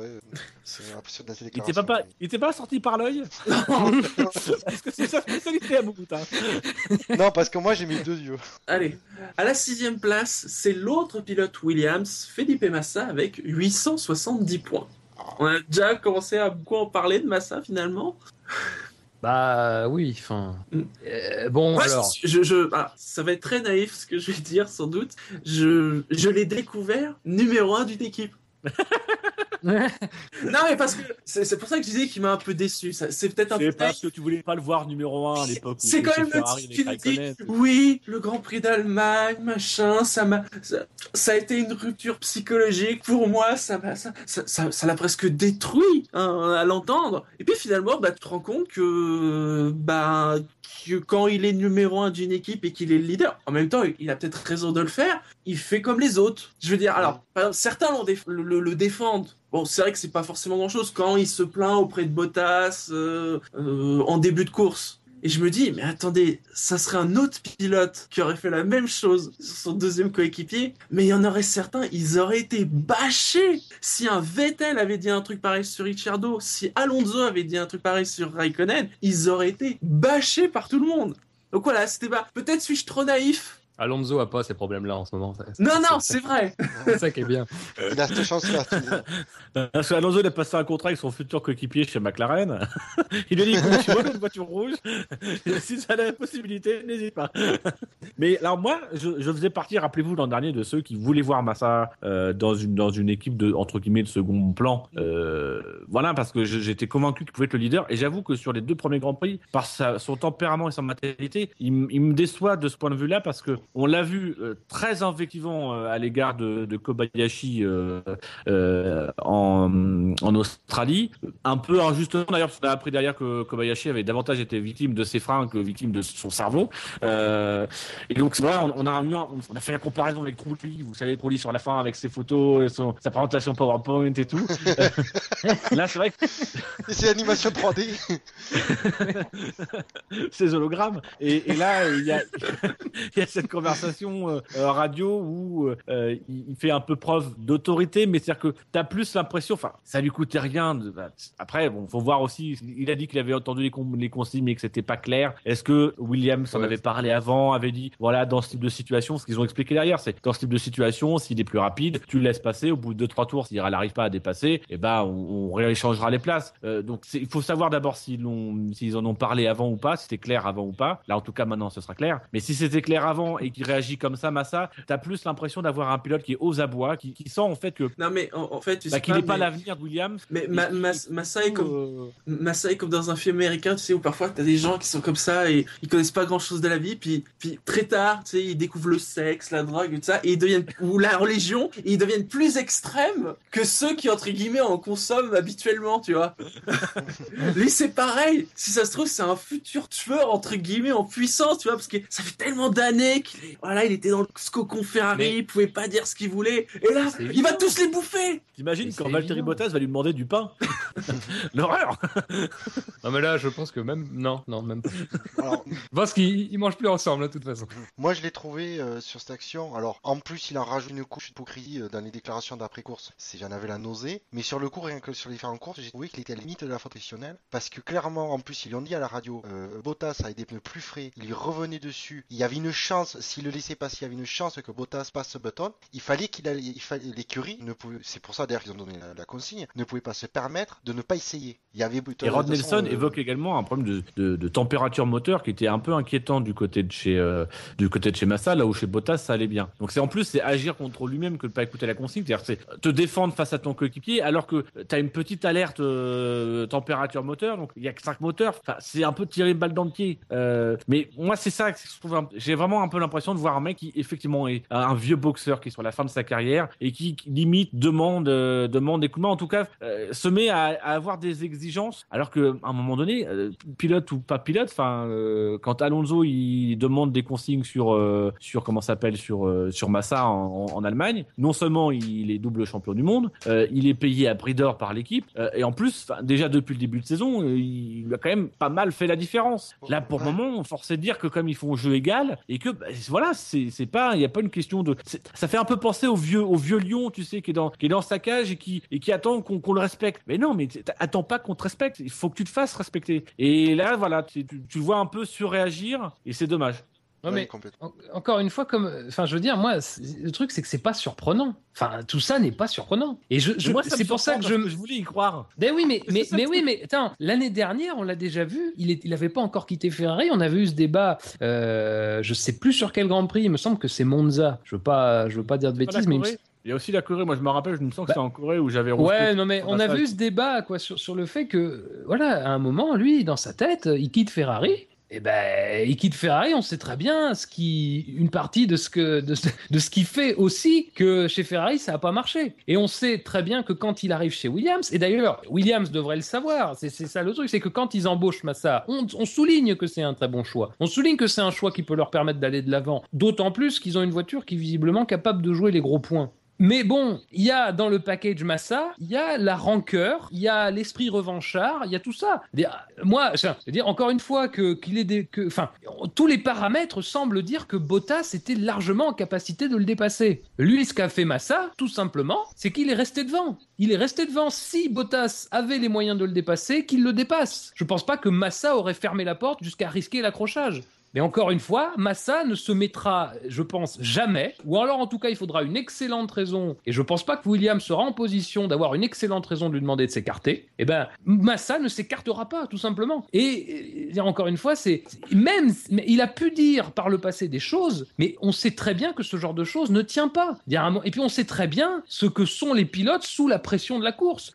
Quand on voit Vettel qui réclame les drapeaux bleus sur Grosjean, alors que Grosjean est 200 mètres devant lui, et c'est tout juste s'il insulte pas la direction de course parce qu'on met pas les drapeaux et qu'il insulte pas Grosjean parce qu'il s'écarte pas, les mecs ne sont pas dans, la même, dans le même état d'esprit, les mecs sont totalement hors du coup, euh, hors, de, hors de toute lucidité sur certains aspects de la course qu'ils sont en train de vivre. Et Massa était sans doute dans cette situation-là aussi, dans la situation de remettre en cause tout ce qu'il a pu dire par le passé, et ses déclarations effectivement hypocrites de la fin, parce qu'il dit c'était pas clair, mais après il répond totalement aux questions en, en, esquivant pas le sujet, prouvent très bien que là aussi, c'est-à-dire, il est lucide sur ce qu'il a fait, et nous on doit être lucide sur ce qu'est Massa, c'est-à-dire un pilote de course, un pilote de course en plus très très revanchard. Donc encore une fois, euh, moi j'arrive pas à le, j'arrive pas à le blâmer en fait parce que ça m'étonne pas du tout de ce, qui- de, de, de ce que j'attends de lui quoi. Mais, alors, mais- qui- à ce en fait- moment-là, qui disent carrément, oui, j'ai- entendu la, clairement la consigne, je l'ai pas- j'ai pas voulu respecter parce que j'estimais dans la voiture qu'il n'y avait pas, il y avait pas raison que je, que je la respecte. Point, au moins, qui, carrément, qu'il essaye pas de biaiser, tu sais, qu'il n'aurait pas voulu la respecter, puis point barre. Plutôt que de dire, j'ai pas compris, c'est pas clair. Mais, mais c'est, mais euh, il le dit un peu. Il dit ce que j'ai fait est correct. Euh, il dit pas ce que j'ai fait. C'est, très important. Il dit ce que j'ai fait est correct. Il dit pas ce que j'ai fait est bien, ce que j'ai fait est pas bien. Il dit c'est correct. C'est-à-dire que c'est correct. Et je pense que très sincèrement, il aurait été correct jusqu'au bout. C'est-à-dire que si Bottas avait pris l'avantage, avait pris clairement l'avantage, eh ben il l'aurait laissé passer parce que il avait pas d'autre choix. Il allait quand même pas se foutre en l'air et foutre en l'air. Même si il est très revanchard, il n'est pas suicidaire non plus. Ça, c'est de la sup- Sincèrement, ça, c'est de la supposition. mais c'est de la supposition, mais parce que je, je, pense très forcément- sincèrement. Je suis pas forcément ça. garanti. Je pense. ah Là, je vais tout autant supposer, mais on peut très bien se dire aussi que si à un moment donné Bottas euh, a, a- a cédé euh, et euh, a, a fait une petite impasse sur sur ses dents longues, euh, c'est peut-être qu'il s'est dit là si j'y vais, justement analysant un petit peu le profil de psychologique de Massa, en se disant il s'est légèrement déjà suffisamment fait marcher dessus. Si j'y vais et que je force un peu le passage, il est chiche de me foutre dans le mur. Donc il a eu aussi un Maldonado à côté de qui il a bien appris. Euh, il est capable de se dire attention, c'est un latin, il, a vécu effectivement, il a un profil psychologique Massa, il a vécu des choses, il a peut-être pas envie aujourd'hui de se laisser marcher sur les pieds. Je vais peut-être pas y aller et c'est peut-être du coup ce qui peut expliquer le fait que Bottas sur la fin, euh, bah effectivement, il soit un petit peu rentré dans le rang et s'est dit bon bah voilà, je vais pas aller, je vais pas aller au carton, euh, je vais suivre ce qu'on me dit et puis et, puis basta. Mais moi, si tu veux, c'est pas forcément à la limite que, moi je suis le premier à dire, mais je suis content que Massa n'obéisse pas à la consigne. C'est juste que comment dire? C'est, moi, je reste sur cette image du vieux lion, voilà, cette, cette espèce de, de Mais- voilà, qui ça. sa cage, qui bougonne et qui, c'est-à-dire que c'est plus, moi, ça, c'est, tu vois, ce week-end, ça me rappelle le Grand Prix d'Australie, sa réaction hyper violente à l'égard de Kobayashi, où c'est limite, il demande à ce qu'on on le vire euh, de la Formule 1. Enfin, t'as envie de te dire, c'est juste quelqu'un, effectivement, qui aujourd'hui, euh, je pense, est un peu trop revanchard et peut-être un petit peu trop soumis à ses émotions et à son passé, et que du coup, bah, effectivement, il est aigri, je sais pas, mais oui, enfin, il y a, y a- le sentiment de revanche, il est trop fort, et sincèrement, ça m'inquiète un peu pour lui, ce sentiment de revanche, parce que il est Ah. bon, le sentiment de revanche, il est bon quand il est canalisé. Je, j'ai pas le sentiment que chez Massa, ce- que chez, Ma- que chez Massa, il soit canalisé, ce, sentiment de revanche. Bah, c'est intéressant parce que voilà, là on est en opposition, c'est fondamental parce que moi je pense que justement c'est ce qui lui permet de, ce qui lui permettra de faire des bonnes performances. Parce que ça fait, euh, ça fait depuis 2010, euh, ça fait 4, 4 ans, 4 saisons à se faire marcher dessus de manière impitoyable, de manière in- indiscutable Même quoi qu'il ait pu faire, quoi qu'il ait pu dire, il a quasiment jamais, depuis ce jour de juillet 2010, été en position d'être devant quelqu'un qui avait la même voiture que lui. Alors on peut toujours arguer du fait qu'il n'avait pas toujours la même voiture, oui, mais quand il avait la même voiture, il a jamais été en position de le faire. Aujourd'hui, je pense que ni plus ni moins, il se met dans une position de dire on est à armes égales, je ne céderai pas, je ne céderai pas. En revanche, si on me fait céder sur la piste, je céderai. Voilà, encore une fois, effectivement, je présuppose qu'il ne, qu'il ne. Mais je pense que foncièrement, Massa est un team player. Je pense que foncièrement, il a, il a ça en lui. De toute façon, on peut pas passer trois ans comme il l'a fait à faire la carpette sans avoir un esprit de team player. Je veux dire, à un moment, euh, contraint ou forcé, il a quand même ça en tête aussi. Et il a Mais commencé sa carrière comme team player aussi. Donc bon, il- voilà. Mais Mais- c'est ça qui me déçoit justement, Massa, je, c'est que je suis, a- je pas convaincu qu'il le soit, qu'il le soit encore team player. Je pense Mais- qu'il a, mais il a ce laissé je veux ça dire, chez c'est- Ferrari. Ce que, je veux dire, c'est que je, je- non mais je suis un peu d'accord avec vous, mais ce que je veux dire, c'est qu'il sera pas euh, égo- il sera pas individualiste au point d'être suicidaire. C'est ça que je veux dire. Je pense qu'il a tout autant, il, a tout autant euh, de, de, de- comment dire, de, de négatifs à, à- à laisser passer qu'à aller à l'accrochage. J'ai pas le souvenir d'un Massa particulièrement euh, des- difficile à, enfin en tout cas rugueux quoi. Enfin là comme ça, ça me vient pas à l'esprit. Alors évidemment Oh, par le oh, passé, oh. par le passé, par le passé Je quand me il avait des rappelle d'un voitures- Grand Prix d'Inde face à Lewis Hamilton où il s'était pas laissé faire et il était quasiment. Enfin, je me rappelle même qu'il avait euh, avec Hamilton, il y avait eu une série d'accrochages. Je crois que c'est fin de. Oui, mais bon, avec Hamilton. euh, Euh, voilà, mais c'est-à-dire que on, on sait pas non plus. C'est-à-dire que c'est pour ça que moi je te dis, je, je, pense sincèrement que, que Bottas, c'est ce qui fait qu'il s'est un peu freiné sur la fin, c'est qu'il s'est dit, je vais peut-être pas aller, au, je vais peut-être pas aller au combat parce que là où par exemple, si on fait la comparaison avec Alonso chez euh, chez euh, chez Ferrari, c'est-à-dire que Alonso chez Ferrari, Massa, tu disais que quand même, si s'il osait un peu y aller, il y aurait pas eu carton avec Alonso parce qu'Alonso est un pilote quand même un peu intelligent, qui sait aussi où est son intérêt et qui aurait attendu son heure. Et je pense que c'est ce qu'a fait ce week-end Bottas, c'est qu'il s'est dit, je vais pas, je vais pas y aller. Euh, voilà, il il a pas envie de me laisser passer, bah il va pas me laisser passer, mais je vais attendre mon heure et quand ça sera mon heure, bah un peu ce qu'a fait Rosberg l'an dernier avec euh, Hamilton, quand je vais, euh, quand j'aurai mon heure, je vais la saisir. Donc j'ai envie de dire, c'est un peu à double jeu, c'est-à-dire que il a, pour le coup, Massa n'a pensé qu'à lui, très bien parce que ça fait des années que je veux qu'il ne pense qu'à lui, que c'est aujourd'hui ce qu'il faut qu'il fasse, penser à lui. Euh, mais là, pour le coup, il a pensé qu'à lui. Il a peut-être pas été suffisamment stratège et politique. Il aurait eu peut-être tout intérêt. Alors encore une fois, ça dépend si les consignes sont très claires et ont été discutées un peu à l'image de chez Mercedes. Je pense que Mercedes, ils ont fait une réunion tout un après-midi. Ils ont fait une formation consigne, euh, voilà, avec des avec des PowerPoint.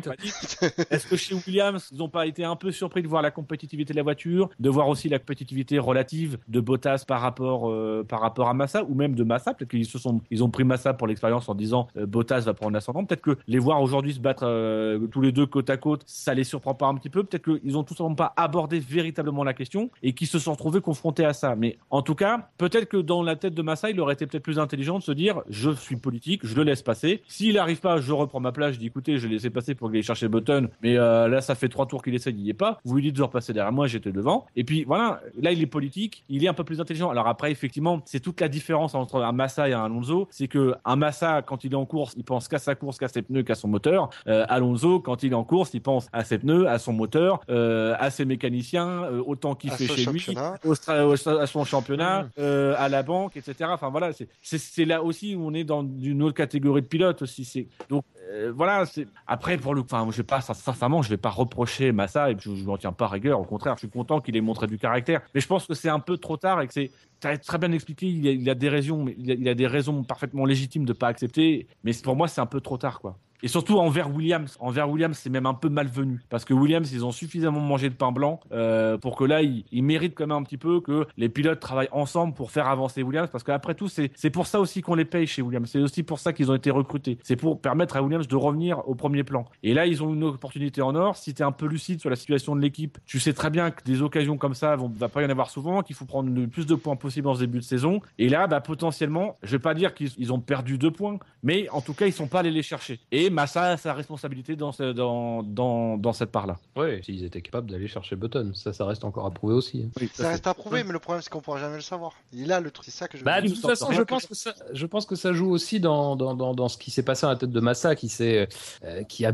qui, a mis, qui a buté 8 tours parce qu'il a l'occasion à un moment de dépasser Button, il y parvient pas, malgré le fait qu'il soit devant euh, dans l'enchaînement, il y parvient pas. Euh, mine de rien, derrière, je sais plus, il bute 5-6 tours dessus. Je, pense que dans son esprit, il y a, il y a de se dire aussi, moi j'ai fait le travail sur Button, je l'ai poussé, j'ai essayé de le faire. euh, Enfin voilà, je l'ai usé. C'est pas pour que Bottas, qui arrive derrière tout frais, moulu avec ses pneus et son moteur, me vienne me, me piquer le, le fruit de mon travail. Il y a peut-être de ça aussi, mais c'est peut-être aussi cette vision égoïste-là. Moi, je, je peux pas dire aujourd'hui, je suis pas certain que les Williams étaient en capacité de dépasser Button. Euh, euh, je suis pas certain de l'inverse. Mais, On mais le saura jamais, effectivement, mais Sincèrement, je pense, je pense que tout le problème, en fait, c'est vraiment. Alors après, enfin, je vois Bilo qui dit euh, il loupe pas d'occasion, deux points, c'est rien. Enfin, deux, points pour Williams. Ouais, euh, L'année dernière, ils auraient bien aimé avoir deux points. Donc deux Ouais, points, non, ce qui est pris n'est plus à prendre. Euh, mais je pense sincèrement que tout simplement, c'est que Williams, il se retrouve un peu dans une situation qui les surprend eux-mêmes, même s'ils ont dit que le moteur Mercedes, ils le voyaient venir. C'est que là, ils sont un peu surpris et, et, euh, et c'est, ça fait longtemps qu'ils n'ont pas eu à gérer ce genre de situation. Donc voilà, je, je pense que là, en en discutant avec Massa, Massa est un garçon intelligent.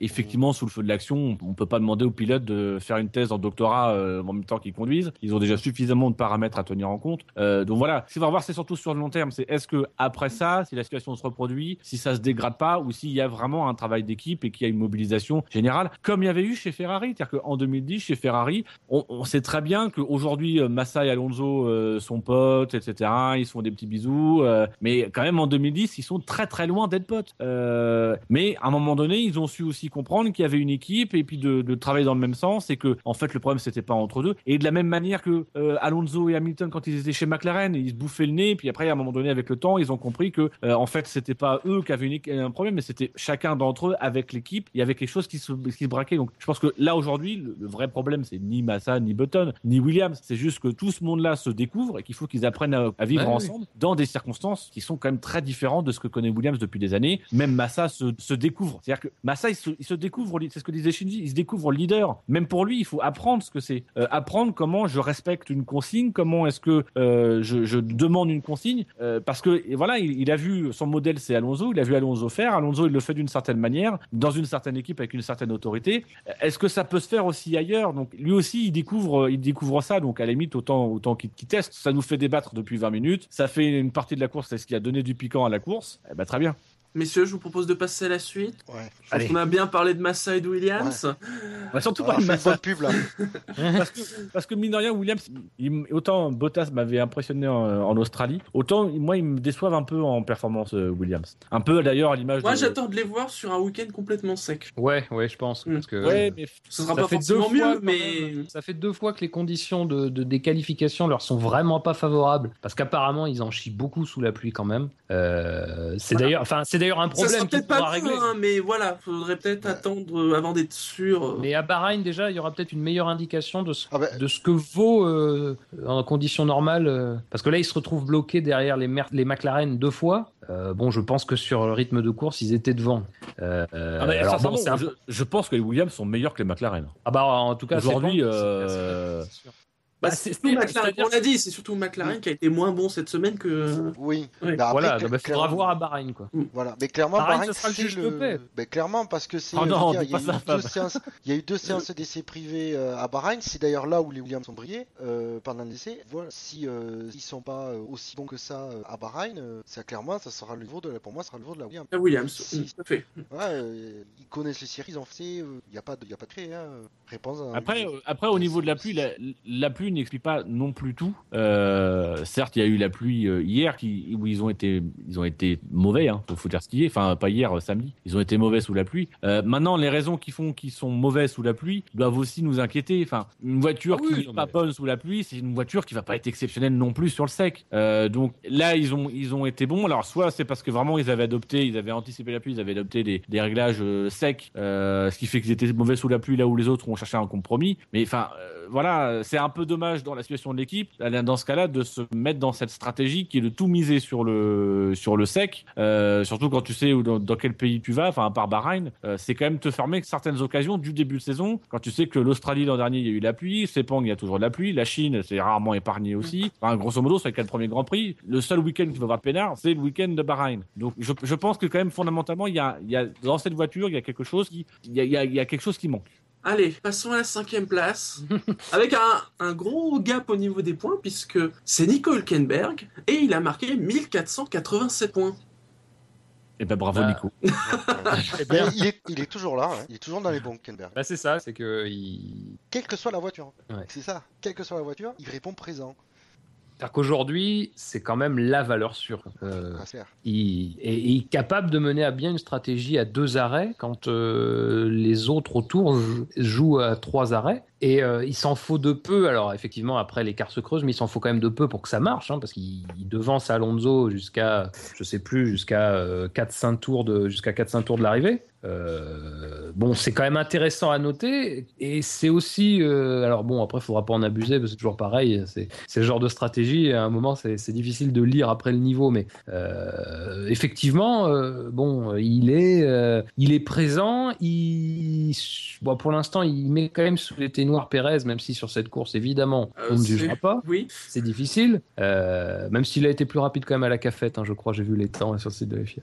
mais, euh, mais non, mais enfin bon, voilà, dire, Hülkenberg, c'est difficile aujourd'hui de de pas admirer ce qu'il fait. euh, bon, euh, après, je- après, c'est effectivement, c'est pas évident de- d'avoir des points de repère parce que les courses sont quand même assez particulières de l'une à l'autre. Euh, je sais pas aujourd'hui ce que vaut la Force India en fait. Je sais ce que vaut Hülkenberg, je sais pas ce que vaut la Force India et euh, c'est difficile, mais je pense que c'est pas un classement usurpé dans le top 10 quoi. Non, rien d'autre à dire sur Hülkenberg?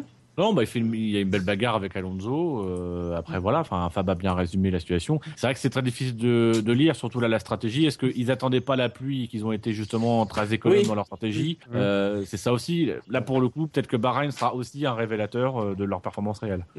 Et C'est bien parce que tu parles d'Alonso, puisque c'est lui qui est arrivé à la quatrième place avec 1626 points. Au pied du podium. Et donc, en troisième position, nous avons.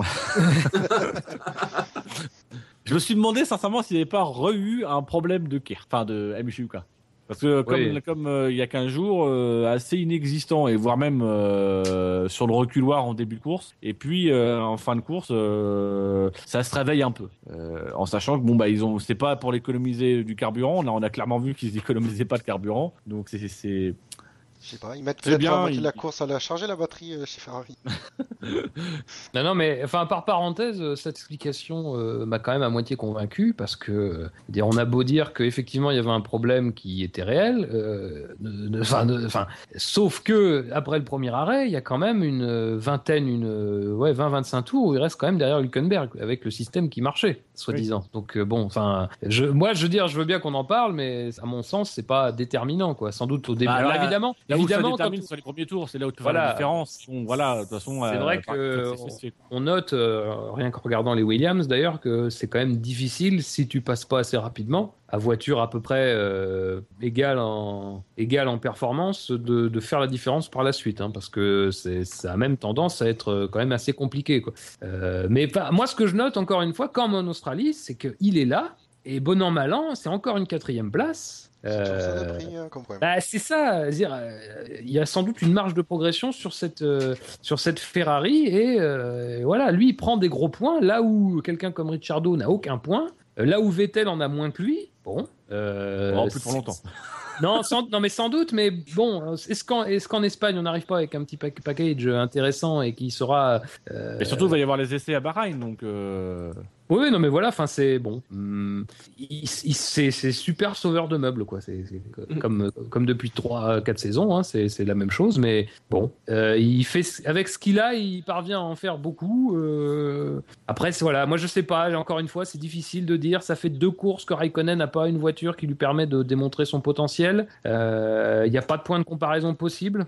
Euh, bon, bah voilà, Euh, on peut que constater qu'il est quand même deux fois quatrième et que euh, il est là pour sauver les pour sauver les meubles, quoi. Donc, Et c'est vrai qu'en plus, ce, qui est, ce qui est terrible chez Ferrari, c'est que il n'y a pas de duel pour le moment. Bah, Alors Ah que- bah non, oui. Sincèrement, on a l'impression que Alonso est, enfin voilà, Alonso il fait ce qu'il peut avec les voitures, mais il n'est pas, euh, enfin ce ce week-end il n'a pas été magistral. Euh, en course peut-être, en, en qualif oui, euh, mais bon lors, lors des essais il n'a pas été au-dessus du lot. Euh, mais on se dit voilà, il Alonso il est, il est tapable par Raikkonen et pourtant Raikkonen n'y arrive pas simplement parce que voilà il, il a des problèmes sur sa voiture. Euh, là il est arrivé en essai mais en, en, en qualif et en course euh, il n'y a pas pu. C'est, c'est, moi, ça me frustre un peu parce que je, Bah, je me ouais. dis, même si la Ferrari euh, était un peu en retrait, voir les deux pilotes se bagarrer, au moins ça aurait épicé un peu la course. Ça m'aurait donné envie de vibrer pour Ferrari. Là, sincèrement, depuis le début de saison, j'ai aucune raison de vibrer pour Ferrari dans la mesure où aucun des deux pilotes n'est individuellement flamboyant. Euh, les deux ensemble ne sont pas flamboyants et l'écurie euh, tout entière n'est pas flamboyante. Donc, c'est, en- en étant fan euh, de Ferrari, je vous avoue que je me prépare à une saison un peu longue, sentimentalement parlant. je sens que vers l'Italie, ça va un peu s'animer. Aussi bien dans le paddock que sur la piste, mais sinon. Bouchard, peut-être, non? Sur Alonso? Non, mais euh, ouais, comme, comme le dit euh, Dino, il n'y a, il y a rien de flamboyant dans les performances globales des Ferrari et individuelles. Mais euh, on a beau dire ce qu'on veut, Alonso, il est toujours là. Et il prend les, les deux fois euh, quatrième, il prend les points et il est troisième au championnat comme pilote. Et euh, faut pas, euh, faut jamais l'oublier, lui. Jamais. Ça me rappelle une certaine saison 2012. Ouais, voilà, ouais. Il commence un Ah, peu comme ça. ça, euh, l'air de rien. euh, voilà, je suis tout le temps plus ou moins là. euh, euh, faites pas attention à moi. Il est discret. puis à un moment donné, euh, il y a un step qui est fait et puis mine de rien, euh, il commence à prendre à grappiller des places. Il est en tête. Euh, là, c'est pas à écarter non plus que on soit dans une, dans une situation qui fait que euh, Red Bull euh, continue à peut-être avoir quelques problèmes par-ci par-là, euh, que Ferrari pour le moment ils sont ils sont fiables comme McLaren euh, et que chez Rosberg et chez chez Mercedes, il y a eu non seulement des, des problèmes de fiabilité, mais qu'en plus, qui sincèrement ne m'étonnerait pas, il y a eu des petites guerres internes entre Hamilton et Rosberg avec Ouais. l'odeur du titre et que Alonso se retrouve un peu dans la peau d'un Raikkonen en 2007, c'est-à-dire dans la peau du mec qui tiens, je suis au dernier Grand Prix, je suis ah je suis à 45 points mais il y a double des points et puis les deux Mercedes s'accrochent et je suis champion du monde. Ouais. C'est-à-dire que Non, c'est ça qui est avec Alonso, c'est que même quand il est quand il est quand il est un peu, tu dis tiens, euh, ah il dort, tu dis il dort mais il est Non, dangereux. Non, non, il, est, il dort pas, il est très réveillé, il se fait discret, il est prêt à rebondir. Et ne pas sous-estimer surtout la capacité de Ferrari à, euh, à améliorer considérablement la voiture. Ouais, enfin bon là. euh, Là, là je serais plus, je serais plus circonspect. T'es circonspect sur la capacité de développement de Ferrari Ouais, j'ai j'ai un je sais pas pourquoi. Mais c'est surtout c'est que c'est pas une, une question de développement, c'est que tu, peux- là, tu vas pouvoir développer ta voiture autant que tu peux pendant l'année, mais si tu vas tu vas rattraper ton retard. Mais là c'est encore pire, c'est que tu as quand même un élément moteur que tu ne peux pas développer cette année, Enfin, sauf pour des questions de fiabilité. Et bon pour moi Ferrari, je, ils ont visiblement pas de problème de fiabilité sur leur moteur. Donc, euh, si tu vas développer la monoplace, mais si, dé- si déjà tu as un retard de, comme on disait début de saison, de 75 chevaux et que tu as un moteur qui fait 13 kg de plus que l'autre, ça c'est les, les chiffres que j'ai pu lire. Euh, alors, évidemment, euh, je balance les chiffres comme ça, mais euh, j'ai envie de sincèrement à les prendre euh, avec toutes les pincettes nécessaires. Enfin voilà, si, si tu commences la saison avec un moteur qui est plus lourd que tes rivaux, euh, que, qui, qui consomme pas forcément moins, euh, qui est moins puissant, euh, tu auras beau mettre la, la coque de la Red Bull autour, euh, tu feras pas mieux. Hein. Aujourd'hui, c'est ce qu'on dit de la Red Bull. La Red Bull a le meilleur châssis, mais ils n'ont pas le meilleur moteur. C'est une réalité. Et, et ils vont courir derrière le chrono. Ils ont cette marge, entre guillemets, chez Renault. On sait qu'ils ont un savoir-faire et ils ont cette marge de progression. On les sent venir. Ferrari, c'est vrai que mine de rien, bah, ils sont un petit peu tout seuls à utiliser le moteur Ferrari et, euh, et cette marge, pour le moment, on a un peu mal à la voir venir. Oh, je suis sûr que Shilton a des très bons retours. Ouais, mais bon, enfin, moi je dis les trois, euh, trois saisons précédentes ont quand même montré que Ferrari a jamais démarré ultra top et qu'ils ont quand même bien réussi à, à faire progresser la, la base qu'ils avaient. Ouais, ouais. ouais. Qui aurait... Tu comptes 2013 ou pas? À mon avis, Parce à que mon 2013, avis, ils ont commencé top et ils se sont effondrés. hein. Bah, c'est ça le Ouais, truc, c'est que, d'accord. c'est que 2012, ils, ils peuvent gagner le championnat sur la fiabilité. Euh, Et puis sur une voiture qui en course est effectivement, euh, très solide à la fois au niveau des performances et au niveau de la fiabilité. Là, j'ai l'impression que malheureusement au niveau de la fiabilité, Bon, je dirais pas que Mercedes euh, offre toutes les garanties. On l'a vu en, on l'a vu en Australie, mais c'est quand même un problème minime qui, qui, qui a de lourdes conséquences. Je suis pas certain que Mercedes sera facile à battre sur le plan de la fiabilité. D'ailleurs, Et- quand on regarde du, du côté des du côté des, des- des statistiques de fiabilité, donc on a euh, les, les moteurs Ferrari, euh, ils ont enregistré trois abandons. C'est autant que chez Mercedes. Et Mercedes, ils ont Oui, une écurie de une plus. écurie de plus, ouais. Donc si tu fais la moyenne, tu as un abandon en moyenne euh, pour, pour, pour, pour Ferrari et 0,75 abandons en moyenne pour Mercedes. Ouais. Bon, euh, voilà, euh, c'est pour le moment. Alors après, voilà, du côté de chez Ferrari, c'est les abandons, c'est plutôt du côté de chez euh, chez Marussia et Sauber. Euh, mais voilà, Mercedes, c'est très costaud. hein. Messieurs, passons au podium. Et à la troisième place, il a marqué 1708 points. D'après vous, qui est à la troisième place? On a le classement, Philippe. Rosberg. Mais je l'ai pas, moi. Ah bah, Je- Tu peux pas laisser un peu de suspense pour les gens qui nous écoutent non, mais il faut être honnête avec les gens. On est, on, Moi, je l'ai pas. préparée. Ah, j'ai pas le script, moi. Vas-y, vas-y, devine. Ouais, Bouchard, ouais, devine. allez, allez, j'ai dit c'est Rosberg. Ah, ah, t'es- Il en, il en restait trois. Tu as une sur 102. Ouais, c'est Vettel alors. Oui, c'est Vettel. Bah là, par contre, c'est un peu euh, bizarre.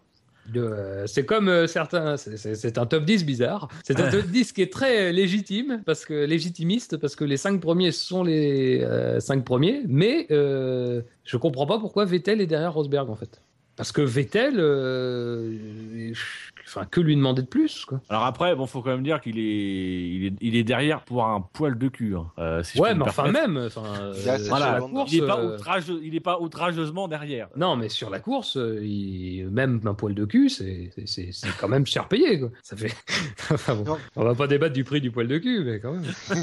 Non, on aurait parié, on, on- on aurait, euh, quelqu'un nous aurait dit il y a un mois, euh, Vettel va finir à 7 secondes, va finir troisième à 7 secondes de Rosberg sur la Mercedes. En Malaisie, personne ne l'aurait. Ah, ça c'est sûr. Rosberg le dit lui-même. hein. Il le dit. euh, euh, Enfin, pour le moment, je suis en tête. C'est très bien. Je suis, tout, tout se passe bien. Euh, mais tout peut changer. Regardez Red Bull. euh, il y a à peine un mois, ils étaient nulle part et là, ils sont en train de nous talonner. Donc, Et, euh, et même Hamilton le dit, il dit, euh, ils, ils sont juste derrière et euh, quand ils auront résolu, résolu leur problème moteur, va falloir faire gaffe. Donc je pense que chez Mercedes, ils sont très conscients du fait que la Red Bull est très dangereuse. Après, Vettel, il fait une, il fait une bonne course. Moi, il fait une course. Je suis content de voir faire, faire ce type de course parce que tout le monde s'attendait à ce qu'il s'énerve et compagnie. Pour le moment, force est de constater que c'est un pilote qui, qui, qui peut, peut sans doute s'énerver. Enfin, c'est évidemment qu'il, j'espère bien qu'il s'énerve euh, dans la radio, etc., qu'il a de la frustration. Mais en tout cas, en piste, ça se sent pas. Il a, il a été attaqué par son coéquipier, il s'est pas énervé. Il a essayé d'attaquer Rosberg. Il fut une époque où il y serait allé un petit peu à la barbare. Il aurait fait un peu n'importe quoi. Enfin, quand tu me diras, il a pas forcément eu trop l'occasion non plus. Ah non, il a pas eu de chance, hein. Euh, ouais, il a été bien aidé. euh, D'ailleurs, il va, va falloir qu'on se pose, je pense, quand même, sur ce problème des voitures qui ne se mettent pas sur le bas-côté. Euh, je pense que c'est, il, doit y avoir des raisons techniques parce que tout- toutes les équipes aujourd'hui, il n'y en a aucune qui abandonne de, de Lewis Hamilton euh, lors des essais libres en Australie, euh, juste là au dernier. À chaque fois, ils abandonnent, ils se mettent jamais sur le bas-côté. Je me demande en fait si, si c'est pas le moteur qui se coupe en fait, tout simplement qu'aujourd'hui ils ont tellement de sécurité que le moteur se coupe et que le pilote a même pas le temps de se mettre sur le bas-côté quand il abandonne. Euh, ce qui fait qu'aujourd'hui on a des drapeaux jaunes qui sont parfaitement évitables et qui gâchent là pour le coup une belle occasion du côté de, de Vettel et de Rosberg d'avoir une belle bataille parce que ça pouvait devenir intéressant sauf que bah voilà drapeau jaune il a même pas pu poser euh, euh, la moindre estocade. Oui, c'est vrai que c'est- terrible parce que, enfin, au moment où il entre dans la zone DRS, il ne peut plus l'utiliser parce qu'effectivement, Sutil, euh, Sutil reste bloqué et c'est vrai que. Euh, Oui, mais pardon. Euh, c'est vrai que comment c'est, enfin c'est, terrible quoi parce qu'on aurait eu. Alors après, faut relativiser parce qu'on a vu derrière que Rosberg a quand même repris assez vite euh, du temps à Vettel, mais bon, on a, on peut quand même regretter que Vettel n'ait pas eu l'occasion de se placer devant Rosberg et de le, contenir et finalement de lui, lui causer les, les mêmes tourments que on peut avoir quand on est, quand on suit une voiture de près, aussi bien au niveau du moteur qu'au niveau des pneus. D'autant plus qu'au niveau des pneus, Rosberg avait quand même un petit peu en difficulté euh, par rapport à, ce que la Mercedes était visiblement capable de faire. Donc, euh, il peut maudire Sutil et ce drapeau jaune qui a, qui a, été, euh, qui a été long en plus. Et c'est vrai que ça nous prive d'un beau duel et peut-être d'une opportunité pour Vettel. Mais c'est ce qui est enthousiasmant sur ce début de saison malgré tout, c'est-à-dire que les courses sont pas hyper intéressantes, mais on sent qu'il y a du potentiel. On en parlait, voilà, Raikkonen Alonso, on attend de voir. Pour moment, on voit pas, mais on sait très bien qu'à un moment donné, ça va peut-être s'animer et que ça va devenir intéressant. Et là, c'est vrai que encore une fois, on est, on est face à un truc, on sent qu'il y a quelque chose qui peut se passer et qui ne se passe pas parce qu'il y a une voiture sur le bas côté et compagnie. Donc c'est, c'est ça aussi qui ajoute peut-être un peu de la frustration, c'est que euh, on sent qu'il y a quelque chose derrière, que les courses peuvent être intéressantes et vraiment passionnantes euh, cette saison, mais pour moi, elles ne le sont pas parce qu'il y a, il y a toujours un, petit truc qui te, qui te prive. Tu sais, c'est comme on, te, on te met euh, un bonbon ou une glace, tu quand il fait chaud, et puis au moment où t'apprêtes à croquer dans le chocolat, hop, on t'en retire. Ah merde. Nous n'avons pas tous été élevés par des parents sadiques. non. si, tu, si tu connaissais le sadisme de mes parents. Moi, ils me tendaient un pot de Nutella et puis ils me disaient, vas-y, mange. Et je le mangeais. T'en veux un deuxième? Ils me laissaient faire. Ça, fait- ça explique des choses d'ailleurs. Mon côté casse-noisette peut-être aussi. Quel- Quelque chose à rajouter sur Vettel? Je t'aime, Sébastien. Ah, tu vas Ouais, pas je- le faire à chaque semaine quand même. Bon non, Il arrête euh. Il ça fait un bail comme Grosjean. À la deuxième place, il a marqué 1726 points. Là encore, ça s'est pas joué à beaucoup. C'est Nico Rosberg, bien évidemment. Logique pour le coup. Ben, D'après ce qui s'est passé avant dans le week-end, oui, euh, Rosberg, Liam, euh, on était un poil plus indiqué que Non, Hamilton dit que euh, ils, ils ont trouvé lui sur sa voiture quelque chose lors des essais libres. Euh, et que voilà, c'est- parce que c'est quand même lors des essais, c'est Rosberg qui domine, hein, il domine même euh, même Hamilton. Même si Hamilton, euh, il est pas en tête des classements, mais il y a parfois il aurait pu l'être parce que il rate un tour ou etc. Donc euh, c'est un peu à relativiser, mais globalement on a senti quand même qu'il y avait en tout cas match. Et en course, il n'y a pas eu en- ni en qualif ni en course, il n'y a pas eu du tout match. Donc apparemment Hamilton, il a trouvé un truc que n'a pas trouvé Rosberg. Donc peut-être aussi les signes que chez Mercedes, les deux équipes sont assez chacune de leur côté, qu'ils ont déjà anticipé qu'ils allaient battre pour le titre et que chacun travaille de son côté et que c'est celui qui travaille le mieux, qui, qui travaillera le mieux, qui, qui sera champion. Bah, c'est ça, c'est que, euh, mine de rien, bon an, mal an, euh, enfin, Hamilton a battu euh, Rosberg sur son terrain, quoi. Il a battu Rosberg dans la gestion, euh, dans la gestion. Euh, là où on a vu que Rosberg euh, en Australie avait été maître de la gestion, et on avait dit que c'est dommage que le fait que Hamilton ait, aban- ait abandonné tôt nous avait privé d'un possible duel. Bah, on a vu que là, quand les deux étaient là, alors faudrait voir aussi les conditions particulières, les voitures, bon. Mais dans ce domaine-là, en Malaisie, Hamilton a collé une sacrée raclée, si je puis me permettre, à, à- à Rosberg, qui termine, je sais plus exactement, mais qui quand même qui est très loin. Alors c'est pour ça que je me dis, il y a peut-être quelque chose à voir, peut-être quelque chose d'un peu plus profond. euh, euh, bon, euh, je je sais pas trop, mais il me semble que, alors de mémoire, il me semble que la vitesse de pointe de, de Rosberg était assez était assez élevée par rapport à celle d'Hamilton. Alors est-ce qu'on avait choisi des réglages un peu plus agressifs avec moins d'appui, ce qui pourrait expliquer peut-être une dégradation pneumatique un peu plus importante et donc des difficultés dans ce domaine-là? À voir. Mais c'est- moi j'étais assez étonné de ce qui s'est passé quoi. Euh, ça s'est dessiné très rapidement et après euh, Hamilton euh, n'a fait que gérer. Alors il s'est fait une petite il s'est fait une petite Vettel en fin de course en, en alignant deux tours deux meilleurs tours consécutifs. Ça ça a vachement plu, on l'a senti à son ingénieur de course. Mais en fait, Mais, c'est euh, ça qui est terrible, c'est quand tu regardes la course d'Hamilton pour anticiper sur sur le vainqueur. euh, quand tu regardes la Quelle course d'Hamilton, quand tu regardes la course d'Hamilton, t'as l'impression de voir une course de Vettel. C'est le scénario à la Vettel. Il Ouais, attaque ouais. au début, après Oui, il a bah oui. euh, il se fait un petit plaisir sur la fin pour rappeler qu'il est le meilleur. Même dans les propos, quand t'as les propos en déclaration où il dit euh, que euh, il a jamais il a jamais gagné avec autant d'écart, tu, sens le petit côté euh, euh, pic caché de Vettel, quoi, le petit côté un peu fourbasse de Vettel. Voilà, j'adore Vettel, mais dans ses déclarations, il était capable de, de, ba- de balancer des pics comme ça euh, au détour d'une phrase. Et, c'est vrai que t'as l'impression, j'ai l'impression de voir Vettel mais black. C'est, très, c'est très étonnant parce que c'est vrai que c'est un Lewis qu'on n'est pas habitué à voir. On est plutôt habitué à voir le Lewis attaquant. Et j'espère que c'est une mutation sur le long terme qui sera positive. Et, et, euh, moi, de toute façon, je veux que Lewis il soit champion cette année. Mais je veux qu'il soit champion en dominant le championnat. Ah, J'insiste. S'il est champion pour deux points, ça m'intéresse pas. Je veux qu'il colle 40 points, qu'il soit. euh, non, 40 points, ça suffirait pas. So- so- so- 100 points, tu vois, je veux qu'il ait 100 points d'avance, qu'il soit champion de 4 grands prix avant la fin. Et euh, comme ça, je lui rappellerai ces phrases qu'il a dit l'an dernier sur euh, Sébastien Vettel. Bah, il, a, il a déjà eu à y répondre. Il a dit, euh, il a dit évidemment, évidemment je préfère, préférerais les cour- une course serrée, mais il dit, euh, je prends. De toute, façon, de toute façon, à un moment, si tu veux être champion du monde, il faut que tu t'attendes à. Il n'y a À pas dominer. une année où un champion du monde n'a pas une course euh, ou plusieurs comme ça, quoi. Euh, et puis, enfin, de toute façon, ça sera le leitmotiv de la saison. C'était aussi pour ça qu'on qu'on a pu, à un moment donné, remettre en cause, euh, enfin, donner plus l'avantage à Rosberg. Alors, encore une fois, je dis pas que ça se resserre, que quelqu'un passe devant.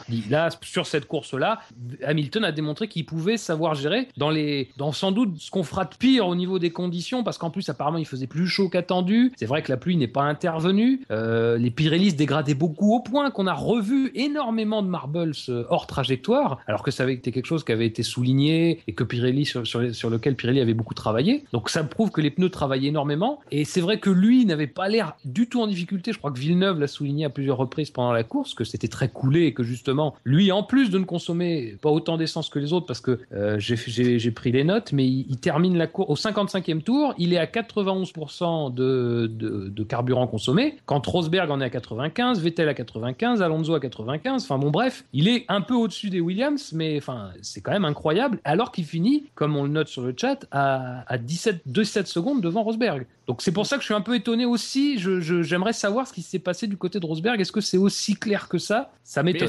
est-ce que, justement Rosberg, dans, dans, sa, dans, dans ses réglages, n'a pas, euh, n'a pas anticipé son, son style euh, plus coulé, plus économe avec les pneus, et donc a pris un peu plus de risques en Bah, disant voilà, je peux mettre un peu plus d'appui, vu que je suis plus économe avec les pneus, euh, euh, bah, j'aurai tous les avantages, euh, tout en, ay- en ayant un même niveau de dégradation que, que Lewis. Sauf que peut-être qu'il est allé trop loin ou qu'il s'est fait surprendre par, euh, par les conditions météo. Ou faut pas oublier, c'est qu'il a plu lors des qualifs. La piste était totalement nettoyée, donc complètement ab- abrasive. Donc voilà, c'est peut-être ça aussi qui, qui, qui, qui peut expliquer ce, ce changement brutal dans le cours du week-end d'équilibre entre Hamilton et, euh, et Rosberg.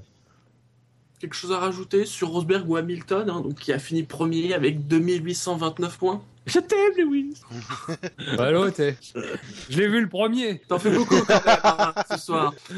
Non, mais euh, euh, je- enfin, très souriant, très souriant. C'est vrai qu'il nous a pas habitué, Lewis, va être Bah souriant. oui, c'est très souriant et très détendu, donc euh, étonnant aussi. C'est très étonnant ce week-end en fait. De, de- Bah, disons que quand tu sais que ta voiture risque de te faire gagner quelques grands prix cette saison, t'es un peu plus à l'aise que quand t'as Ouais, un bon, sur. euh, euh, sais pas, des fois il joue un rôle clairement de, mec blasé. euh. J'ai l'impression que ça me rappelle ce que disait Prost un petit peu euh, dans, durant l'intersaison, c'est-à-dire que euh, il disait euh, la différence entre Vettel et Hamilton, c'est que Hamilton il n'est pas totalement à ce qu'il fait. Moi j'ai l'impression que justement. Je, pense qu'il a eu très vite conscience euh, durant l'intersaison qu'il avait entre les mains une voiture qui, qui lui donnerait le titre. Je dis ça, euh, voilà, qui lui donnerait le titre s'il était à 100% à ce qu'il faisait. Je pense qu'il et ça, je pense qu'il s'est détendu un petit peu parce que je crois qu'il est vraiment dans ce qu'il fait et ça lui donne, je pense, un, un recul nécessaire pour constater que si s'il est à son vrai niveau, il a les moyens très clairement d'être champion et d'être champion d'une manière euh, je veux dire presque euh, irrésistible quoi. Donc euh, effectivement, il sait qu'il a la voiture pour pour faire quelque chose, mais il sait aussi quand on lit les interviews que qu'il faut continuer à travailler et que lui continue à exhorter son équipe à travailler, mais c'est normal, mais c'est quand même des, petits signes parce que c'est pas toujours un discours qu'il a eu, c'est-à-dire il est toujours un discours très auto-centré, très lié à lui, très lié à ses performances, ses contre-performances, son humeur, bon, bon bref.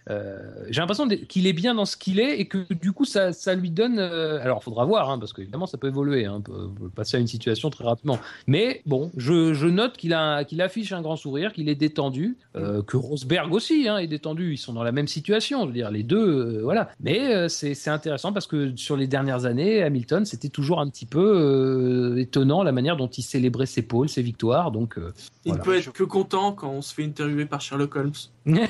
c'est élémentaire. Et je pense qu'il a. D'ailleurs, je sais pas pourquoi. pourquoi. Et je pense que Hamilton. Ouais, a- mais c'est pas grave. A, a compris. Je t'aime, euh, Bénédicte. je, je pense qu'Hamilton a, compris euh, avec la saison dernière que Rosberg serait peut-être un, un coéquipier plus dangereux que n'aurait- ne pouvait l'être Button. Et euh, que vraiment, euh, s'il n'était pas 100%. Et Dieu sait que c'est Button a été Rosberg. dangereux. Et euh, voilà, je pense que s'il a compris que s'il n'était pas 100%, Rosberg lui prendre le- avec la voiture, si elle est vraiment aussi si elle est dominatrice, comme la Red Bull pouvait l'être l'année dernière, mais euh, c'est Rosberg qui aurait le et pas lui. Mais dans le ton, ça sent. Dans, dans le ton, dans les propos, enfin, euh, les deux, hein, les deux, ils ont des, ils ont des propos qui sont, sincèrement, moi, aujourd'hui, je, j'ai même pas envie d'être dans le stand euh, Mercedes parce que je, je pense que ils se côtoient, ils travaillent, ensemble et ils se côtoient. Mais je pense qu'aujourd'hui, ils ils ont envie de s'écraser mutuellement l'un l'autre et que ils ont pas, ils ont rien envie de se laisser. Euh, et, et, du de ce côté-là, je pense que du coup, ça mobilise Lewis, que Lewis n'a mine de rien jamais été meilleur, en tout cas quand, quand il était psychologiquement préparé, n'a jamais été meilleur que quand il avait de l'adversité. Ça a été le cas face à Alonso. On l'attendait pas, lui-même, je pense, ne s'attendait pas. Il est trouvé tombé face à, de l'adversité, il a été excellent. Euh, et, même en, en 2012, il, est dans une bonne voiture, etc. Il a eu l'adversité. Il, est, il, a, quand même tenu l'équipe tout au long de la saison. Il a été nickel. Euh, et donc voilà, je, pense sincèrement que c'est un peu ça. Je pense que c'est un pilote qui a besoin d'adversité, mais qui a aussi besoin de, de, de, de prendre conscience qu'il a les opportunités, que c'est sa chance. Euh, c'est effectivement un pilote qui a des facilités, qui c'est, c'est un peu sur ses facilités, notamment parce qu'il était face à des coéquipiers qui sous-estimaient, etc. L'année dernière aussi, je pense qu'il s'est un petit peu, il est un peu tombé dans la facilité face à Rosberg en sous-estimant un peu le défi Rosberg et peut-être en regardant déjà vers 2014 parce qu'il savait très bien que 2013, c'est- ça sera peut-être pas la- l'année euh, pour lui. Euh, et puis voilà, je pense que là, il a aussi tiré les leçons de, de 2011, par exemple, où il avait la voiture pour être champion, potentiellement, euh, et où euh, il avait fait pas mal de boulettes, et que là, cette année, il se concentre. Donc, je pense que là, on a, on a un Hamilton qui tire un peu toutes les leçons de toutes ses expériences de toutes ces dernières années, euh, qui ne sous-estime pas son coéquipier, qui est concentré, qui effectivement est un peu plus investi peut-être dans son travail, et qui se donne les moyens pour se dire, là, j'ai la voiture pour être champion, il faut pas que je gâche cette opportunité, parce que effectivement, ça fait, ça fait des années qu'il bute sur un mec qui est champion avec la meilleure voiture, qu'il le voit gagner, monter sur le podium, et, que indirectement, même si c'est pas la manière qui lui plaît, bah, il a envie d'être à sa place, quoi. Et, voilà, et c'est le truc qu'il faut faire. Ok, alors à noter sur. On avait posté un sondage, euh, je pense, après les qualifs, hein, selon vous, qui va remporter le Grand Prix de Malaisie? Vous avez été 62 à voter, et bah, presque naturellement, en même temps, c'est vrai qu'il avait fait la pole, hein, 47%, 29 votes Hamilton, devant Rosberg 27%, Vettel 10%, 6 votes, Alonso 5 votes, Vergne avait reçu 2 votes, Deux votes. et Hülkenberg, Raikkonen et Button avaient reçu un vote, chacun. Putain, il y a eu Placido Domingo qui a fait les interviews sur le podium. Oui, alors tu vois, Sherlock Holmes, hein, c'est tout aussi bien. Ah, ça manquait, ça devait être un podium qui m'intéressait pas. ça se trouve, c'est Monza. Bah, c'est pas, pas. Ça doit être Monza 2011. Ah non, mais Monza l'année dernière, c'était sportif avec Alési et Surtees. Oui, c'est vrai. Au niveau de nos notes, euh, alors on a donné des notes finalement à peu près dans la même fourchette que, que la semaine dernière. hein, euh, par rapport à l'Australie, souvent euh, l'écart été pas plus d'un point. Alors parfois moins bien, parfois en mieux. Euh, ben a mis 12, euh, Buchor 12,5, Dino tu as mis 13,1, Gus Gus 11,5, j'ai mis 12, Jennifer 11, euh, Jackie 11, euh, Yassem 11,5, euh, qui j'oublie Fab 13. C'est fini, tu peux plus le changer, Fab. Assume, c'est pas grave. Euh, tout ça nous donne une moyenne de 11,96, donc euh, assez proche, mais un petit peu moins bien que l'Australie. Et y a- rappelez-vous la règle cette saison. Oui, donc déjà, alors peut-être qu'il y a peut-être moins l'effet euh, début de saison, hein, pour le coup, hein, euh, qui avait marché en, en Australie. Et donc, au classement du SAV. Donc pour l'instant, la meilleure moyenne, ça reste celle de l'Australie. Donc c'est ce Grand Prix qui a ses points doublés pour l'instant. Ouais, vous allez adorer les classements du SAV cette année. Ah, cette année, vous allez les suivre. hein. Les prenez pas en note, hein, ça sert à rien. Ah ouais, ça sert à rien. Donc pour l'instant est leader du championnat du SAV Rosberg avec 68 points, devant Hamilton 37, Magnussen et Ricciardo sont à égalité avec 36 points, Alonso 28, Bottas 26, Button 24. Donc oui, deux courses, déjà 68 points. Donc euh, au niveau des, équipes, euh, on est Mercedes 105, McLaren 60, Red Bull 51, Williams 34, devant Ferrari 32. Dans l'autre classement, eh bien c'est Rosberg qui est devant avec 43 points, devant Hamilton 25, Al- Alonso 24, Button 23, Magnussen 20. Au niveau des constructeurs, Mercedes a pris la tête, 68 points, devant McLaren 43, Willi- Ferrari est à 30, Williams à 20, Red Bull à 15, j'oublie Force India qui est à 19, Toro Rosso à 7. Messieurs, je vous propose de passer au, au fait marquant. Allez. Ah mince. Hein?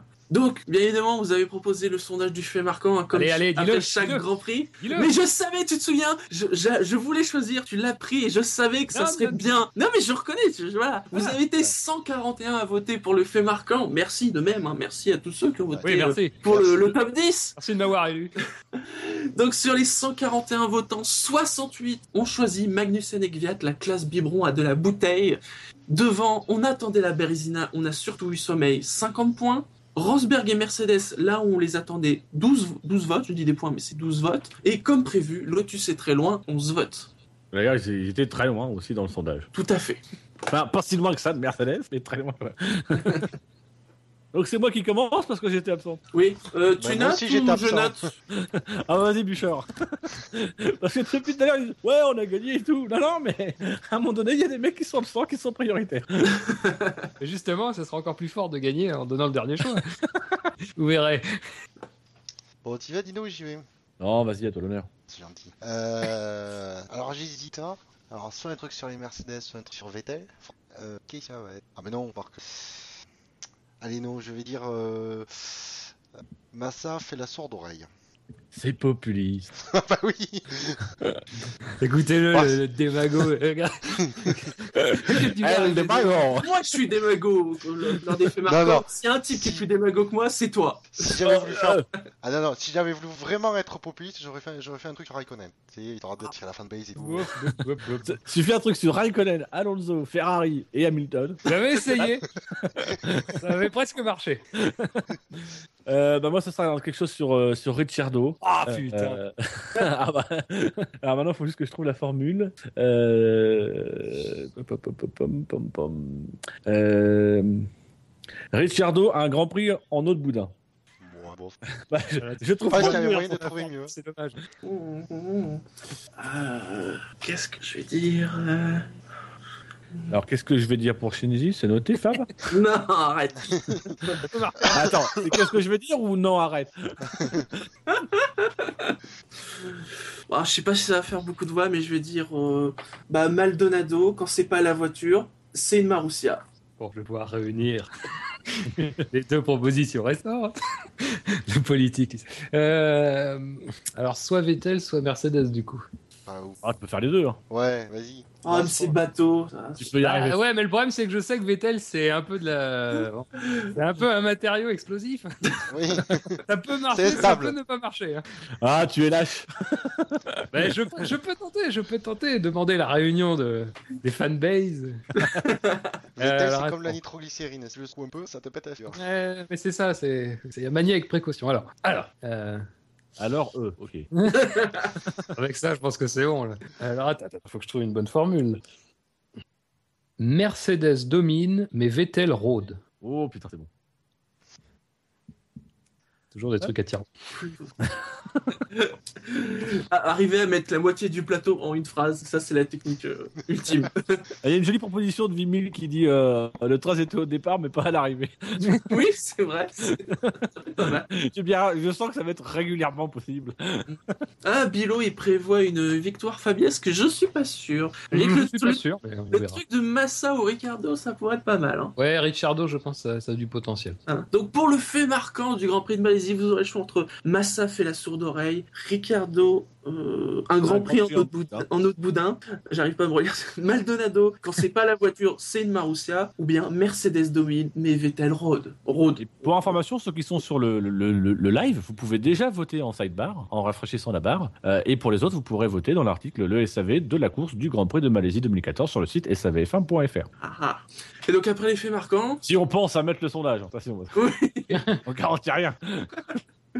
les drive-through. Ah, j'en ai un. J'en ai un. Ah mais toi tu l'as depuis samedi ton alors. Ah oui, c'est vrai. Ah, je, je vais commencer. C'est c'est un questionnement. Alors, c'est vrai que ça ça ça ça, ça épice un peu le week-end, mais euh, est-ce que est-ce qu'il faudrait pas réfléchir à faire le Grand Prix de Malaisie à un autre moment de l'année?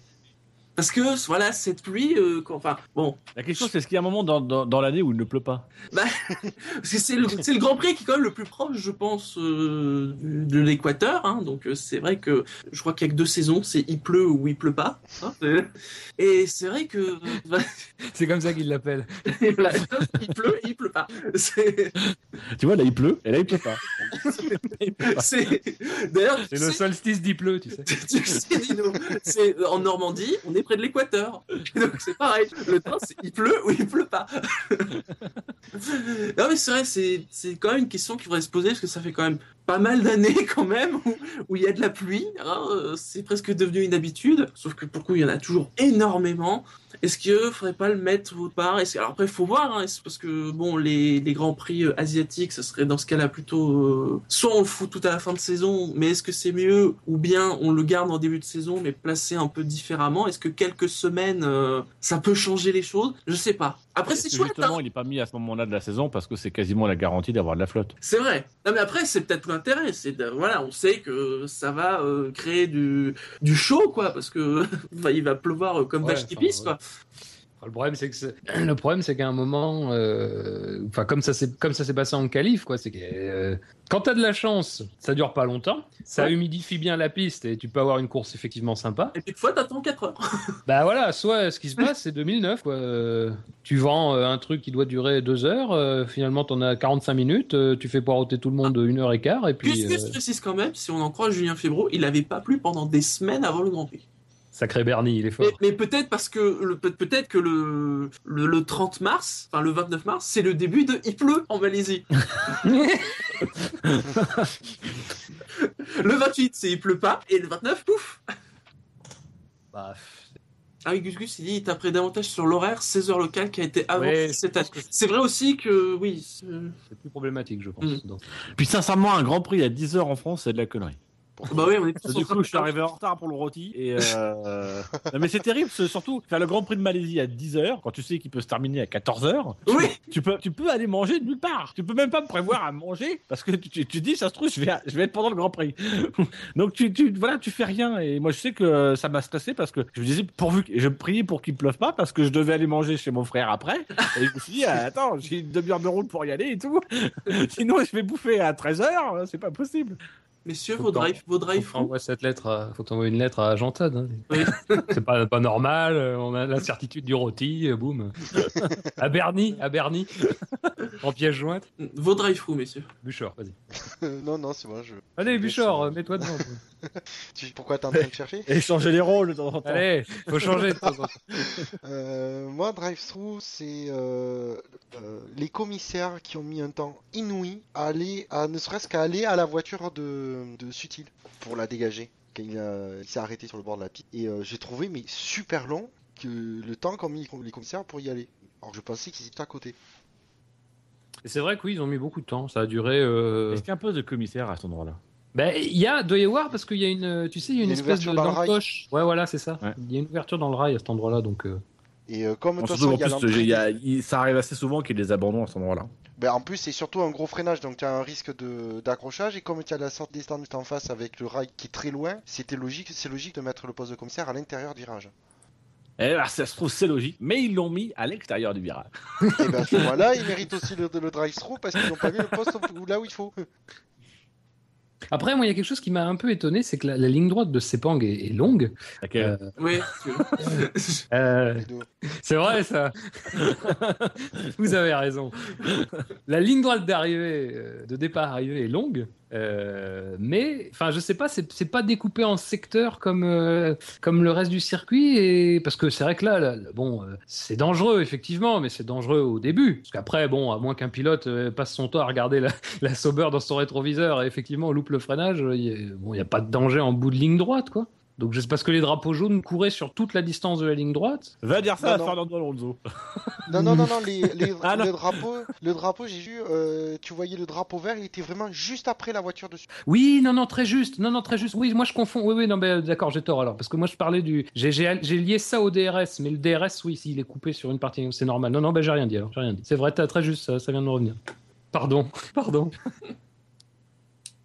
Dino, peut-être ton drive-through Euh, Fa- Fab, t'en as fait un, toi ou non? Non, Non, non, mais. pas encore. Il cherche toujours. Le mien, vous connaissez, il va être long. Ah, bon, bah alors je vais le faire tout de suite alors. Ouais.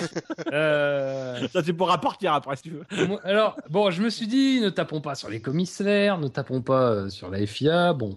Euh, ne tapons pas sur les pilotes, ne tapons pas sur les équipes, Oh putain, si on Tu peut tapes taper sur personne, quoi, alors ne tapons pas sur le public, ne tapons pas sur le circuit. Tape sur des bambous Et c'est sur du- Canal. voilà. Et euh, je vais taper, voilà, sur Canal. Ah bah, par déduction. Parce que, franchement, mais à quoi sert Laurent Dupin? Ah, Laurent J'ai trouvé Dupin, son... Ah si, si, j'ai trouvé son utilité. Il sert à ne pas entendre les conversations radio. Oui, voilà. Oui. Parce que il se faisait un plaisir d'intervenir pour donner des stats qu'à peu près tout le monde peut trouver en, en cherchant un tout petit peu sur Internet. Il se faisait un plaisir d'intervenir au moment où il y avait des communications radio. Ah, Alors je pense qu'honnêtement à sa défense, je pense qu'il sait pas qu'il y a une communication radio à ce moment-là. Non, Euh, mais, mais je- non, mais je suis tout à ah oui, fait non. d'accord, mais franchement, il sert à rien. Oui, il sert à rien. Ah. Mais surtout, moi, ma question, c'est où est Franck Montagny le dimanche Oui, et c'était ma deuxième question, quoi. Parce que le Parce dimanche, que- euh, il Lui, disparaît. il manque. Lui, dès qu'il y est pas, ça manque. Alors, est-ce qu'il va chercher d'autres fringues? Parce qu'il était quand même particulièrement mal fringué euh, ce week-end, avec son pantalon bleu et sa petite ceinture, sa petite ceinture rouge, euh, qui pendouillait en plus, je sais pas pourquoi. En plus, euh. Non mais je sais pas, j'avais trouvé les commentaires de, de Canal très en deçà de, de, de la moyenne à Melbourne. Là, les commentaires, ça allait. Bah, en revanche, euh, les hommes de terrain, là, cette fois, c'était Ah, quand et même... d'ailleurs, est-ce une bonne idée cette année de ne pas parler sur les départs? Bah, Bah oui. ça, de Bah oui. toute façon, Ça allait autant que l'an dernier. Oui, oui, c'est une Et idée, moi bon, j'aime faut bien ces départs euh, sans commentaire. Bah, après, ça, oui, ça, c'est c'est toujours... forcément, oui. Moi, personnellement, c'est vrai que ça me choque toujours. Quoi. Il y a À côté monter en puissance. euh. Puis c'est con quand même de perdre euh, sur ces deux courses le, le seul endroit où tu peux élever un peu la voix. quoi. C'est dommage. C'est-à-dire qu'en fait, c'est vrai que ce qui est étonnant cette année, c'est que, bon, autant l'an dernier, tu sentais la montée en puissance des moteurs, donc tu te Oui. préparais au départ. Là, cette année, t'es limite surpris quand les voitures commencent à décoller. tu dis, merde, c'est le tour de chauffe déjà Mais par contre, j'ai trouvé le son un peu meilleur. Je sais pas vous. Oui. Je pense que la Et forme même le-. Et oui, ils avaient dit qu'ils Ouais, ouais. repositionneraient un peu les micros, tout ça. Et le son Même- était quand même plus Alors, sympa. Le son de canal, euh, toujours aussi pour grave. Enfin, moi, j'ai quelque chose contre le son de canal, mais pas grave. Mais par contre, c'est vrai que le son des moteurs, et c'était aussi très agréable pour ça. C'est aussi pour ça que j'ai un peu mieux noté le Grand Prix. Euh, c'est que le son était très agréable. Je pense que c'est li- peut-être lié à la nature du, du, du circuit. Oui, oui. euh, qui, qui est plus ouvert, qui pour le coup un vrai circuit, c'est pas un circuit urbain. Euh, mais c'est vrai que le son était quand même plus agréable, même en caméra embarquée. Donc là, je pense que pour le coup, il y a eu des réglages au niveau de la forme. Et il y a une théorie qui est apparue sur les critiques, sur le bruit du moteur. Hmm. C'est une théorie qui est apparue qui fait que si Bernie Ecclestone critique et, euh, et, et se délègue qu'on critique aujourd'hui le bruit des moteurs, ça serait pour faire baisser la valeur de la F1 pour pouvoir la racheter moins cher. Oh putain, Et ensuite dire, vous avez vu la F1, c'est lequel c'est tellement, me- tordu- c'est tellement tordu que c'est possible. Et oui, mais Oui, c'est tellement possible. C'est tellement possible. Il est capable de tonton. Et puis surtout, quand tu le vois là dans les essais libres, le mec il se fait interpeller par un photographe sur le son, comme par Oui. hasard, au Non, moment dingue, où une hein. caméra est là, dis donc. le Et mec, bizarrement, le mec, il, il se fait pas jeter du circuit dans la minute qui suit, quoi.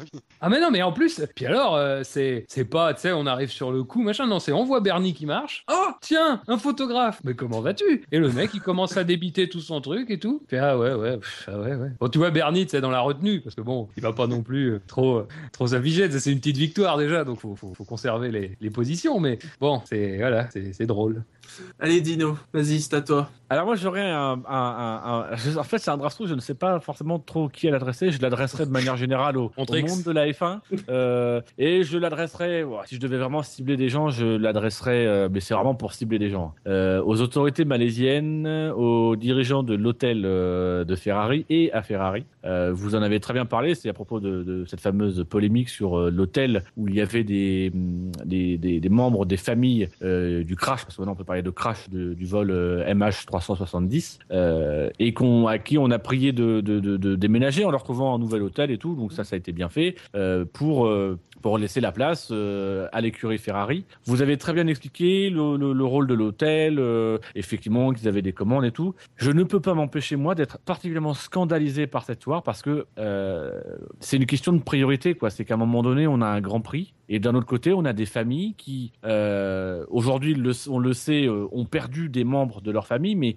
à l'époque, c'était encore plein de rumeurs à qui on a annoncé par SMS que leur leur vol s'était écrasé et euh, même si je suis le premier à regretter qu'on ait fait peut-être une utilisation du euh, MH370 un peu euh, comme ça pour faire vendre des articles, il faut quand même s'indigner de ce qui s'est passé en Malaisie parce que moi je trouve particulièrement, je, voyais sur iTélé quand ils en ont quand ils en ont parlé, ils avaient interrogé une spécialiste qui disait mais vous vous rendez compte, quand, vous êtes face à un deuil, vous avez l'impression que personne, vous venez de perdre votre votre la, la personne que vous aimez, votre enfant, votre parent, votre votre femme, votre votre mari, votre frère, votre sœur, vous avez l'impression que personne ne va comprendre la douleur que c'est que de le perdre. Et là, on a quelqu'un, un directeur d'hôtel qui vient vous dire, écoutez, euh, on comprend votre peine, mais euh, il y a le Grand Prix de Formule 1 qui arrive, il y a Ferrari qui arrive, il faudrait que vous ayez dans l'hôtel d'à côté. Ça renferme les gens un peu plus dans leur deuil, en leur faisant comprendre, en, leur, en, les, confortant dans le fait que, euh, effectivement, personne ne peut comprendre leur deuil. Et ce qui est, ce qui est terrible, c'est que les autorités malaisiennes n'avaient pas trouvé un moyen, pas d'héberger ces familles, mais de dire à Ferrari, écoutez, les familles sont dans votre hôtel, on peut pas les déloger, c'est inhumain de les déloger. Euh, on a trouvé un hôtel, on vous propose d'y aller. Je pense que Ferrari a accepté. Et si je dois, mettre aussi un drive-through, ça sera aussi à Ferrari qui aurait très bien pu dire euh, non, écoutez, euh, laissez-les dans l'hôtel. Voilà, si vous avez une autre solution, nous on veut bien, prendre notre hôtel. Voilà, c'est-à-dire que pour le coup, j'a- j'avais réservé une, une, chro- une- une- une chronique pour, l'écrire justement par rapport à ça. Et le titre, c'était que le show continue.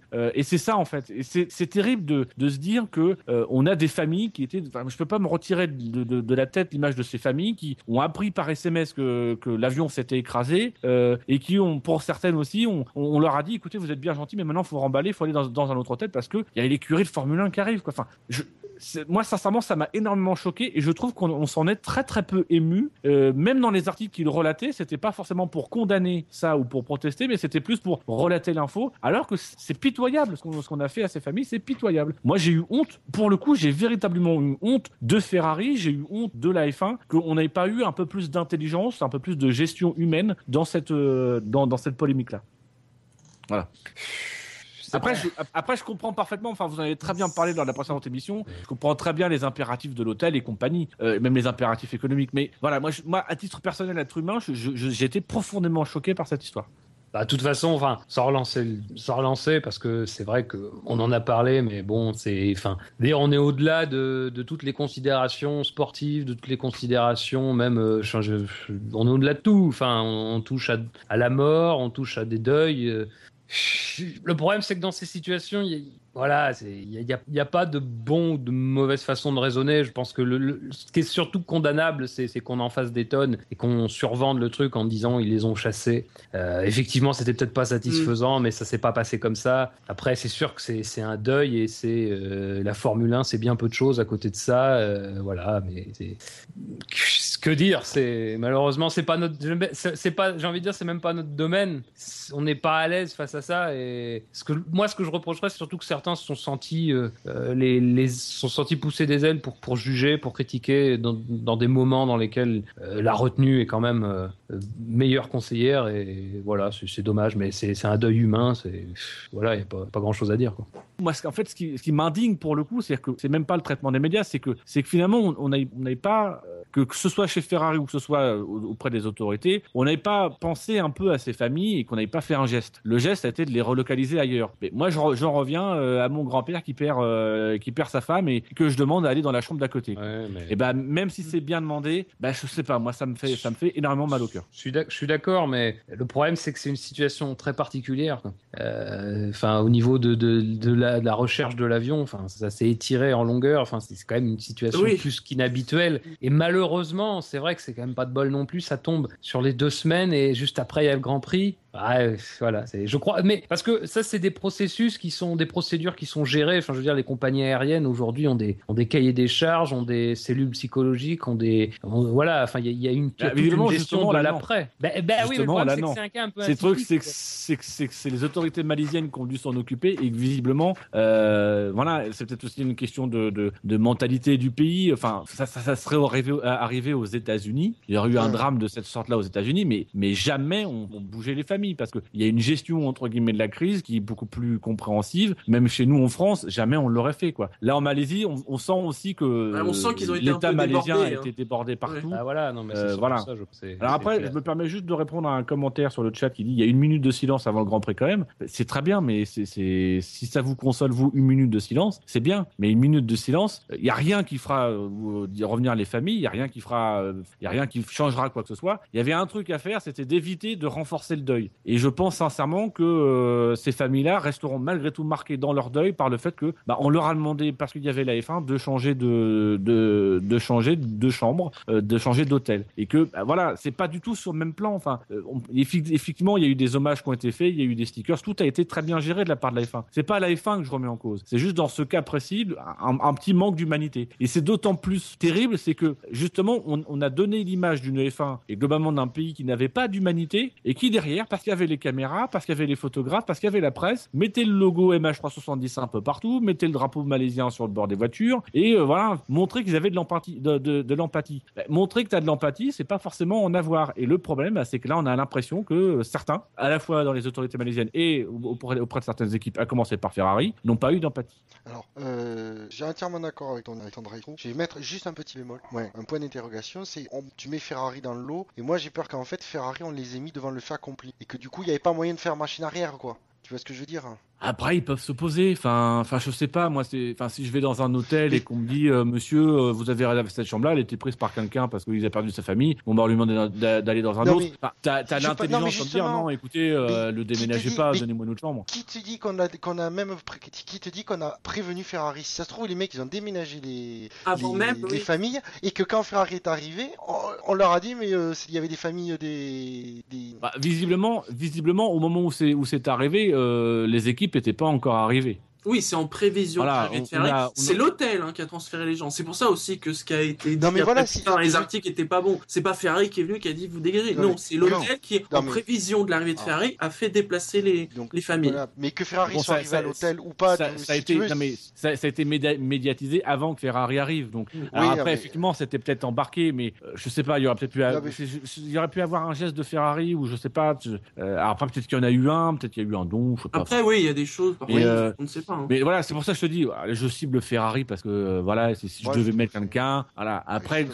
globalement, c'est de manière générale en fait. Tu veux, c'est plus pour le coup, c'est vraiment les autorités malaisiennes, c'est le dirigeant de l'hôtel, et puis c'est nous, nous tous aussi un petit peu. C'est vous, c'est moi qui ne nous sommes peut-être pas suffisamment indignés, mais indignés de façon digne en fait. C'est-à-dire que voilà, il y a beaucoup de gens qui se sont indignés, mais parce que ça faisait des vues et des clics derrière, mais indignés euh, de façon, euh, voilà, tout simplement de dire, voilà, ce qui, ce qui s'est passé, c'est dégueulasse. Euh, après, ça s'est passé, c'est pas grave, mais enfin, c'est- oui, c'est grave, mais c'est voilà, c'est on, va re- retenir les leçons, mais on aurait pu éviter, on aurait pu faire mieux.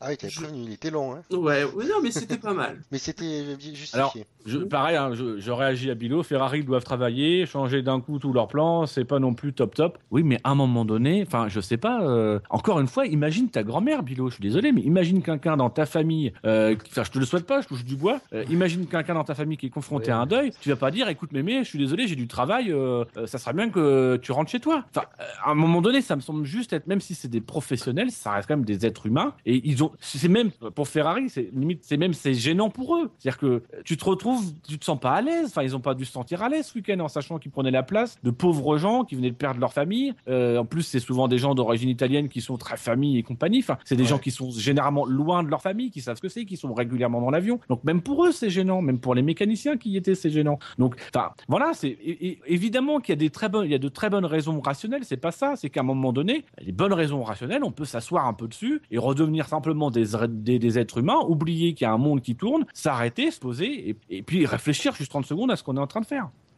Je vous propose de finir l'émission sur une note plus légère, on va dire. Oui, quand même plus légère. En revenant, hein, ce, ce petit coup d'œil dans le rétro. Alors, j'avais j'avais fait un petit quiz la semaine dernière. Il s'avère que Dino, il a fait Ouais, j'adore ce que t'as fait. euh, maintenant, tu le fais tout le temps. Donc, si vous aimez pas, c'est de sa faute. C'est lui qui me force. je suis un monarque. je rayonne sur le SAV.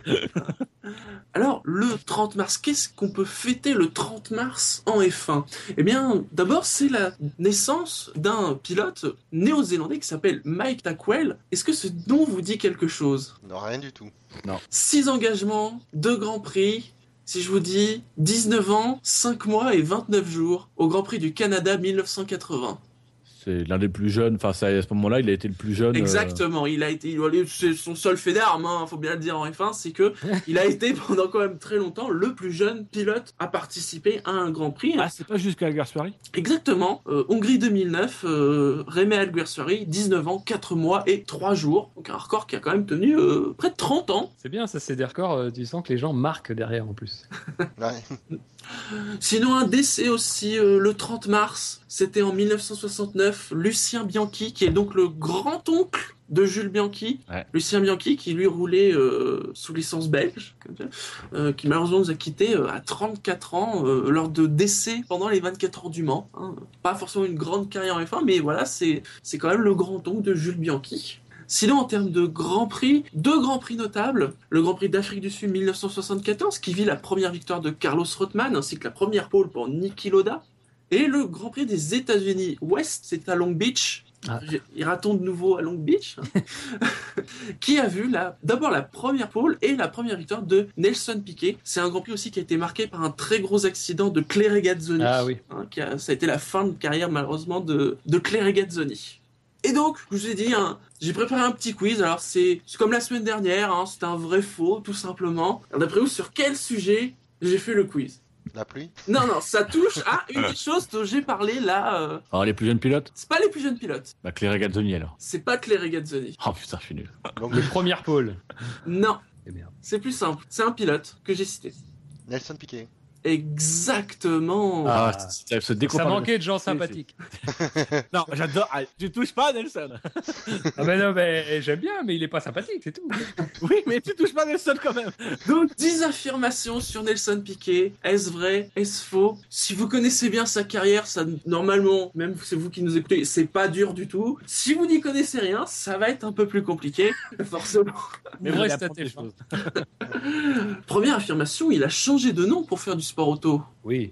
Oui, vous savez quel est son, son, son vrai nom, enfin c'est Piquet quand même son nom, mais Ailleurs, non? Exactement. Né Nelson Sotomayor, fils d'Estacio Gonçalves Sotomayor, médecin, homme politique et ancien ministre au Brésil. hein. Il a pris le nom de sa mère, hein, d'origine française, Piquet, euh, pour rester anonyme, parce que son père n'était pas vraiment fan de sa passion pour le sport automobile. Et puis son père était un dirigeant politique, donc. Oui, en plus.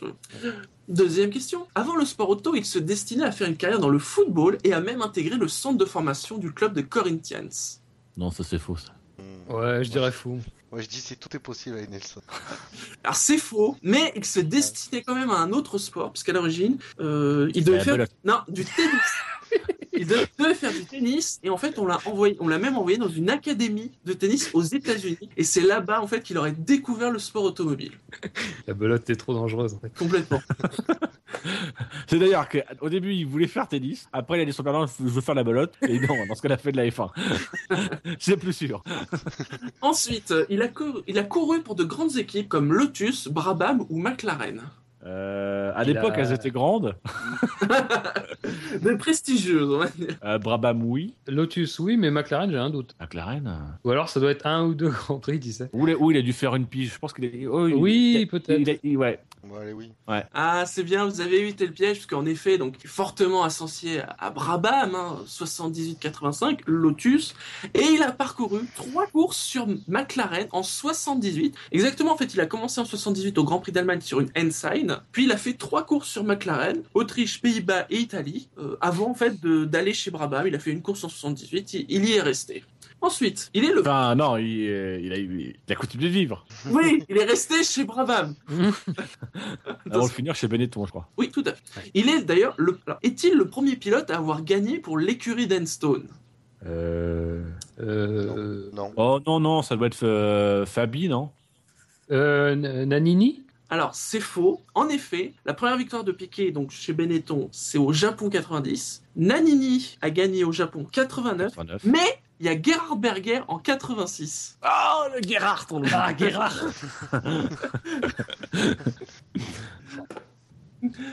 Ensuite, euh, il détestait tellement Ayrton Senna qu'il a fait croire dans le paddock que celui-ci était homosexuel. Oui. Oui, oui, c'est vrai. C'est connu, hein, voilà, elle est pas dure celle-là. hein. C'est vrai que souvent, on- Ça devait sans doute d'ailleurs cacher quelque chose pour lui. En tout cas pour son fils. Mais enfin, je je pense qu'il savait déjà que Junior, euh, il allait pas admirer le palmarès de Danica. Tu te rappelles la vieille rumeur qu'il y avait eu au moment du départ, d'ailleurs, de Piquet Oui. Oui. C'est quoi? Ah, justement qu'il était homosexuel. Ah oui. Ça s'était mal passé avec Flavio.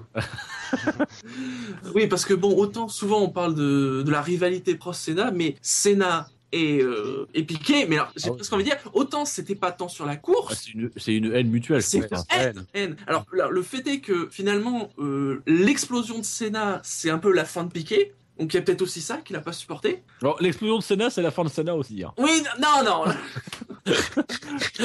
tu, tu es trompé par le premier degré ce soir, Dino.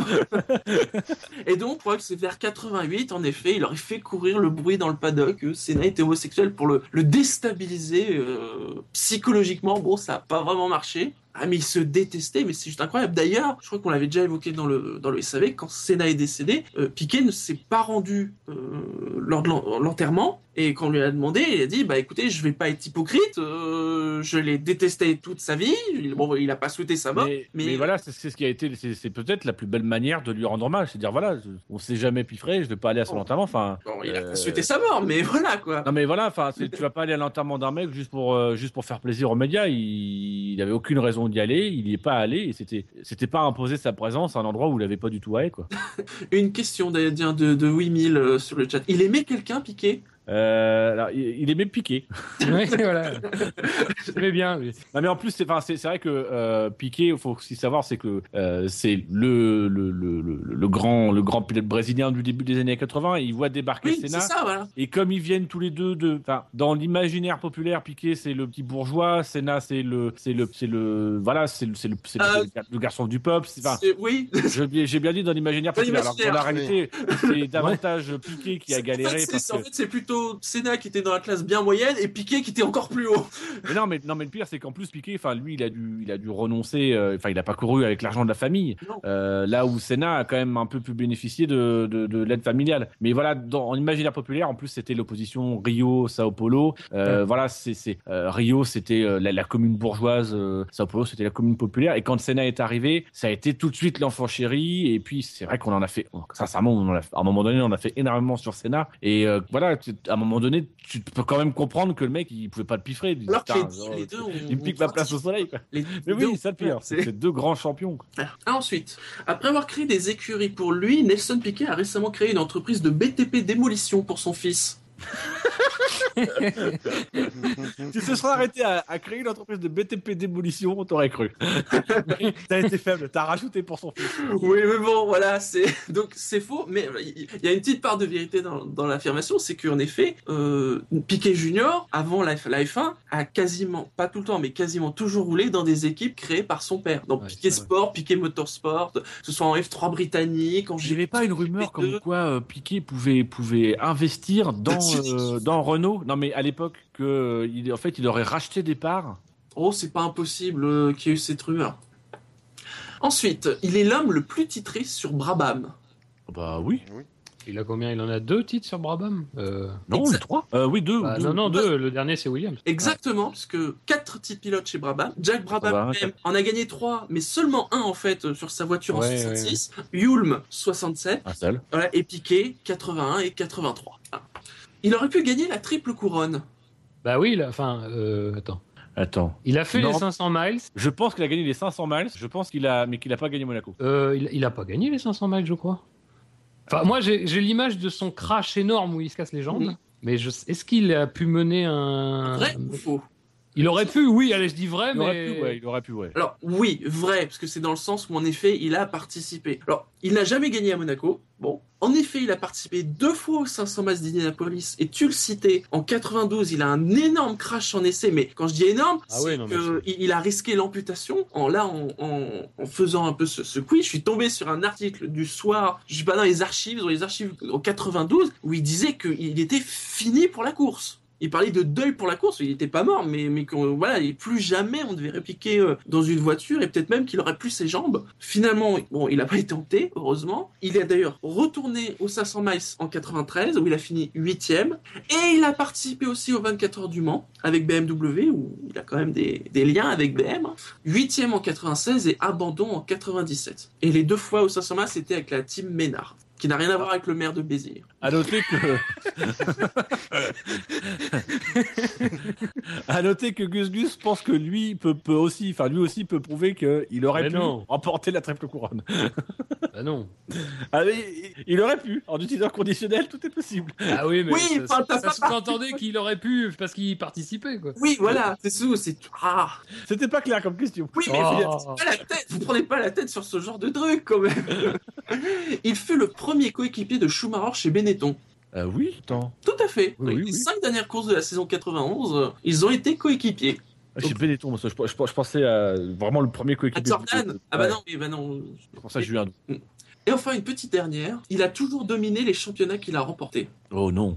Euh, oui, non. Euh, c'est même stable par rapport à Piquet, puisque si on regarde le, le nombre de victoires qu'il a eu à chaque, euh, chaque, chaque championnat qu'il a remporté, pour les trois fois, hein, il n'a gagné que trois courses par saison. En plus, je crois que, que, que 83, ça doit être euh, comme Vettel, il doit gagner les, les, les trois, trois courses sur les quatre dernières épreuves ou un truc dans le genre. Il fait la différence à la toute fin de saison. Euh, pour 80 et 83, ça représente seulement 20% des courses. En 87, c'est même 18% 75. Par contre, il fait beaucoup de seconde place, contrairement à Mansell qui gagne plus. Je crois qu'il fait 5 victoires, mais lui, par contre, beaucoup plus souvent, il est hors des points. Et euh, donc, c'est trois fois, c'est quand même trois fois sur les trois qu'il a gagné. Et c'est à chaque fois parmi, on va dire, les 10 plus faibles ratios euh, victoires par Grand Prix par saison pour un champion, pour un champion du monde. Donc il a, il a sur les trois championnats qu'il a fait, il a jamais archi dominé. Euh, quelques victoires, euh, beaucoup de fiabilité. Bon, on peut aussi citer euh, de l'essence, on va dire. En 83. Oh, ça c'est une fausse rumeur qui a circulé. Il n'y a pas de preuve. Mais quel était son débit? Non, mais parce que bon. Sait pas, le capteur est en panne. À l'époque, les mecs ils trichaient sur le carburant. Aujourd'hui, tu triches sur le sur le, le mec sur le, le, le, le- le capteur qui calcule le débit d'injection Ouais. du carburant. Ah non, mais c'est vrai qu'on a évolué. Hein. Bientôt, les mecs ils, ils tricheront sur le bouton qui sert à désactiver le capteur. C'est- trop léger de 2 grammes. Donc voilà, c'était tout pour le, le quiz dédié à Nelson Piquet. C'est vrai parce qu'on on en parle pas souvent de Nelson Piquet, donc je me suis dit tiens, c'est une bonne occasion. Et c'est vrai que C'est un, c'est un champion euh, un peu sous-coté. Alors qu'il a trois titres de champion du monde. Alors qu'il a trois titres. hein, donc, euh. Et puis sincèrement, quand on quand on regarde ses courses, c'est un c'est un beau pilote à regarder. Moi, c'est un pilote que j'aime. Enfin, j'aime beaucoup pour son caractère. Parce que justement, c'est un peu le mal aimé. Euh, et en plus, sincèrement, en course, c'est un c'est un chouette pilote. Il a un très très beau coup de volant. Il a beaucoup de points aussi.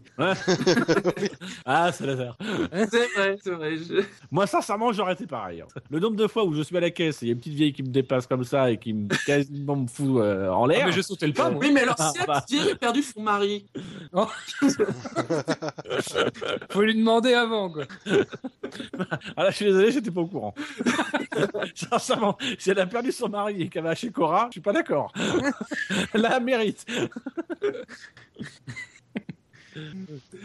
Donc voilà, c'était tout euh, pour Piquet. On arrive à la fin de l'émission. J'espère que Dino que t'as préparé ton truc. Ah, sort ton ton truc, truc, ton magnifique proverbe. Comme d'habitude, n'oubliez pas que nous sommes sur iTunes, sur la chaîne Alpha de Pod Radio, sur Podcast France, sur Facebook, sur Twitter, arrobase le SAVF1, même sur YouTube et même sur Google+, mais tout le monde s'en fout de Google+. c'est vrai, C'est vrai. c'est vrai. C'est beau cet éclair de lucidité. Je- je- J'entends euh, Gus, ouais, on est sur Google+. Je me suis dit, mais s'en fout de Google+. Tout le monde est sur Google+, pour faire des commentaires sur YouTube, on le sait bien. N'oubliez pas, la F1 sur Internet, c'est sûr. Et ça va va pas faire. Parce que le SAV de la F1, c'est... Le Ritz Podcast. La famille. N'importe Et- quoi, n'importe quand et souvent n'importe quoi. Oh non, en ce C'est pas moment, du tout trop long. Contrairement à ce qu'on cette année, c'est plus court. Euh, oui. Ah bon? On vous salue et nous vous quittons comme d'habitude. Mais là, il, est, il était pas là la première fois. Mais là, ça y est, un vrai proverbe de Dino. Allez, Oh. ciao à tous. Alors comme ça, comme ça vous manquait cette, cette année, je suis parti sur une sur une nouvelle euh, nouvelle thématique. L'année dernière, je faisais un proverbe du pays du Grand Prix. Maintenant, je vais faire un proverbe du pays du vainqueur du Grand Prix. Et donc, vous aurez le droit à un petit proverbe anglais. hein. Et c'est le proverbe suivant le ciel envoie la viande, mais le diable envoie les cuisiniers.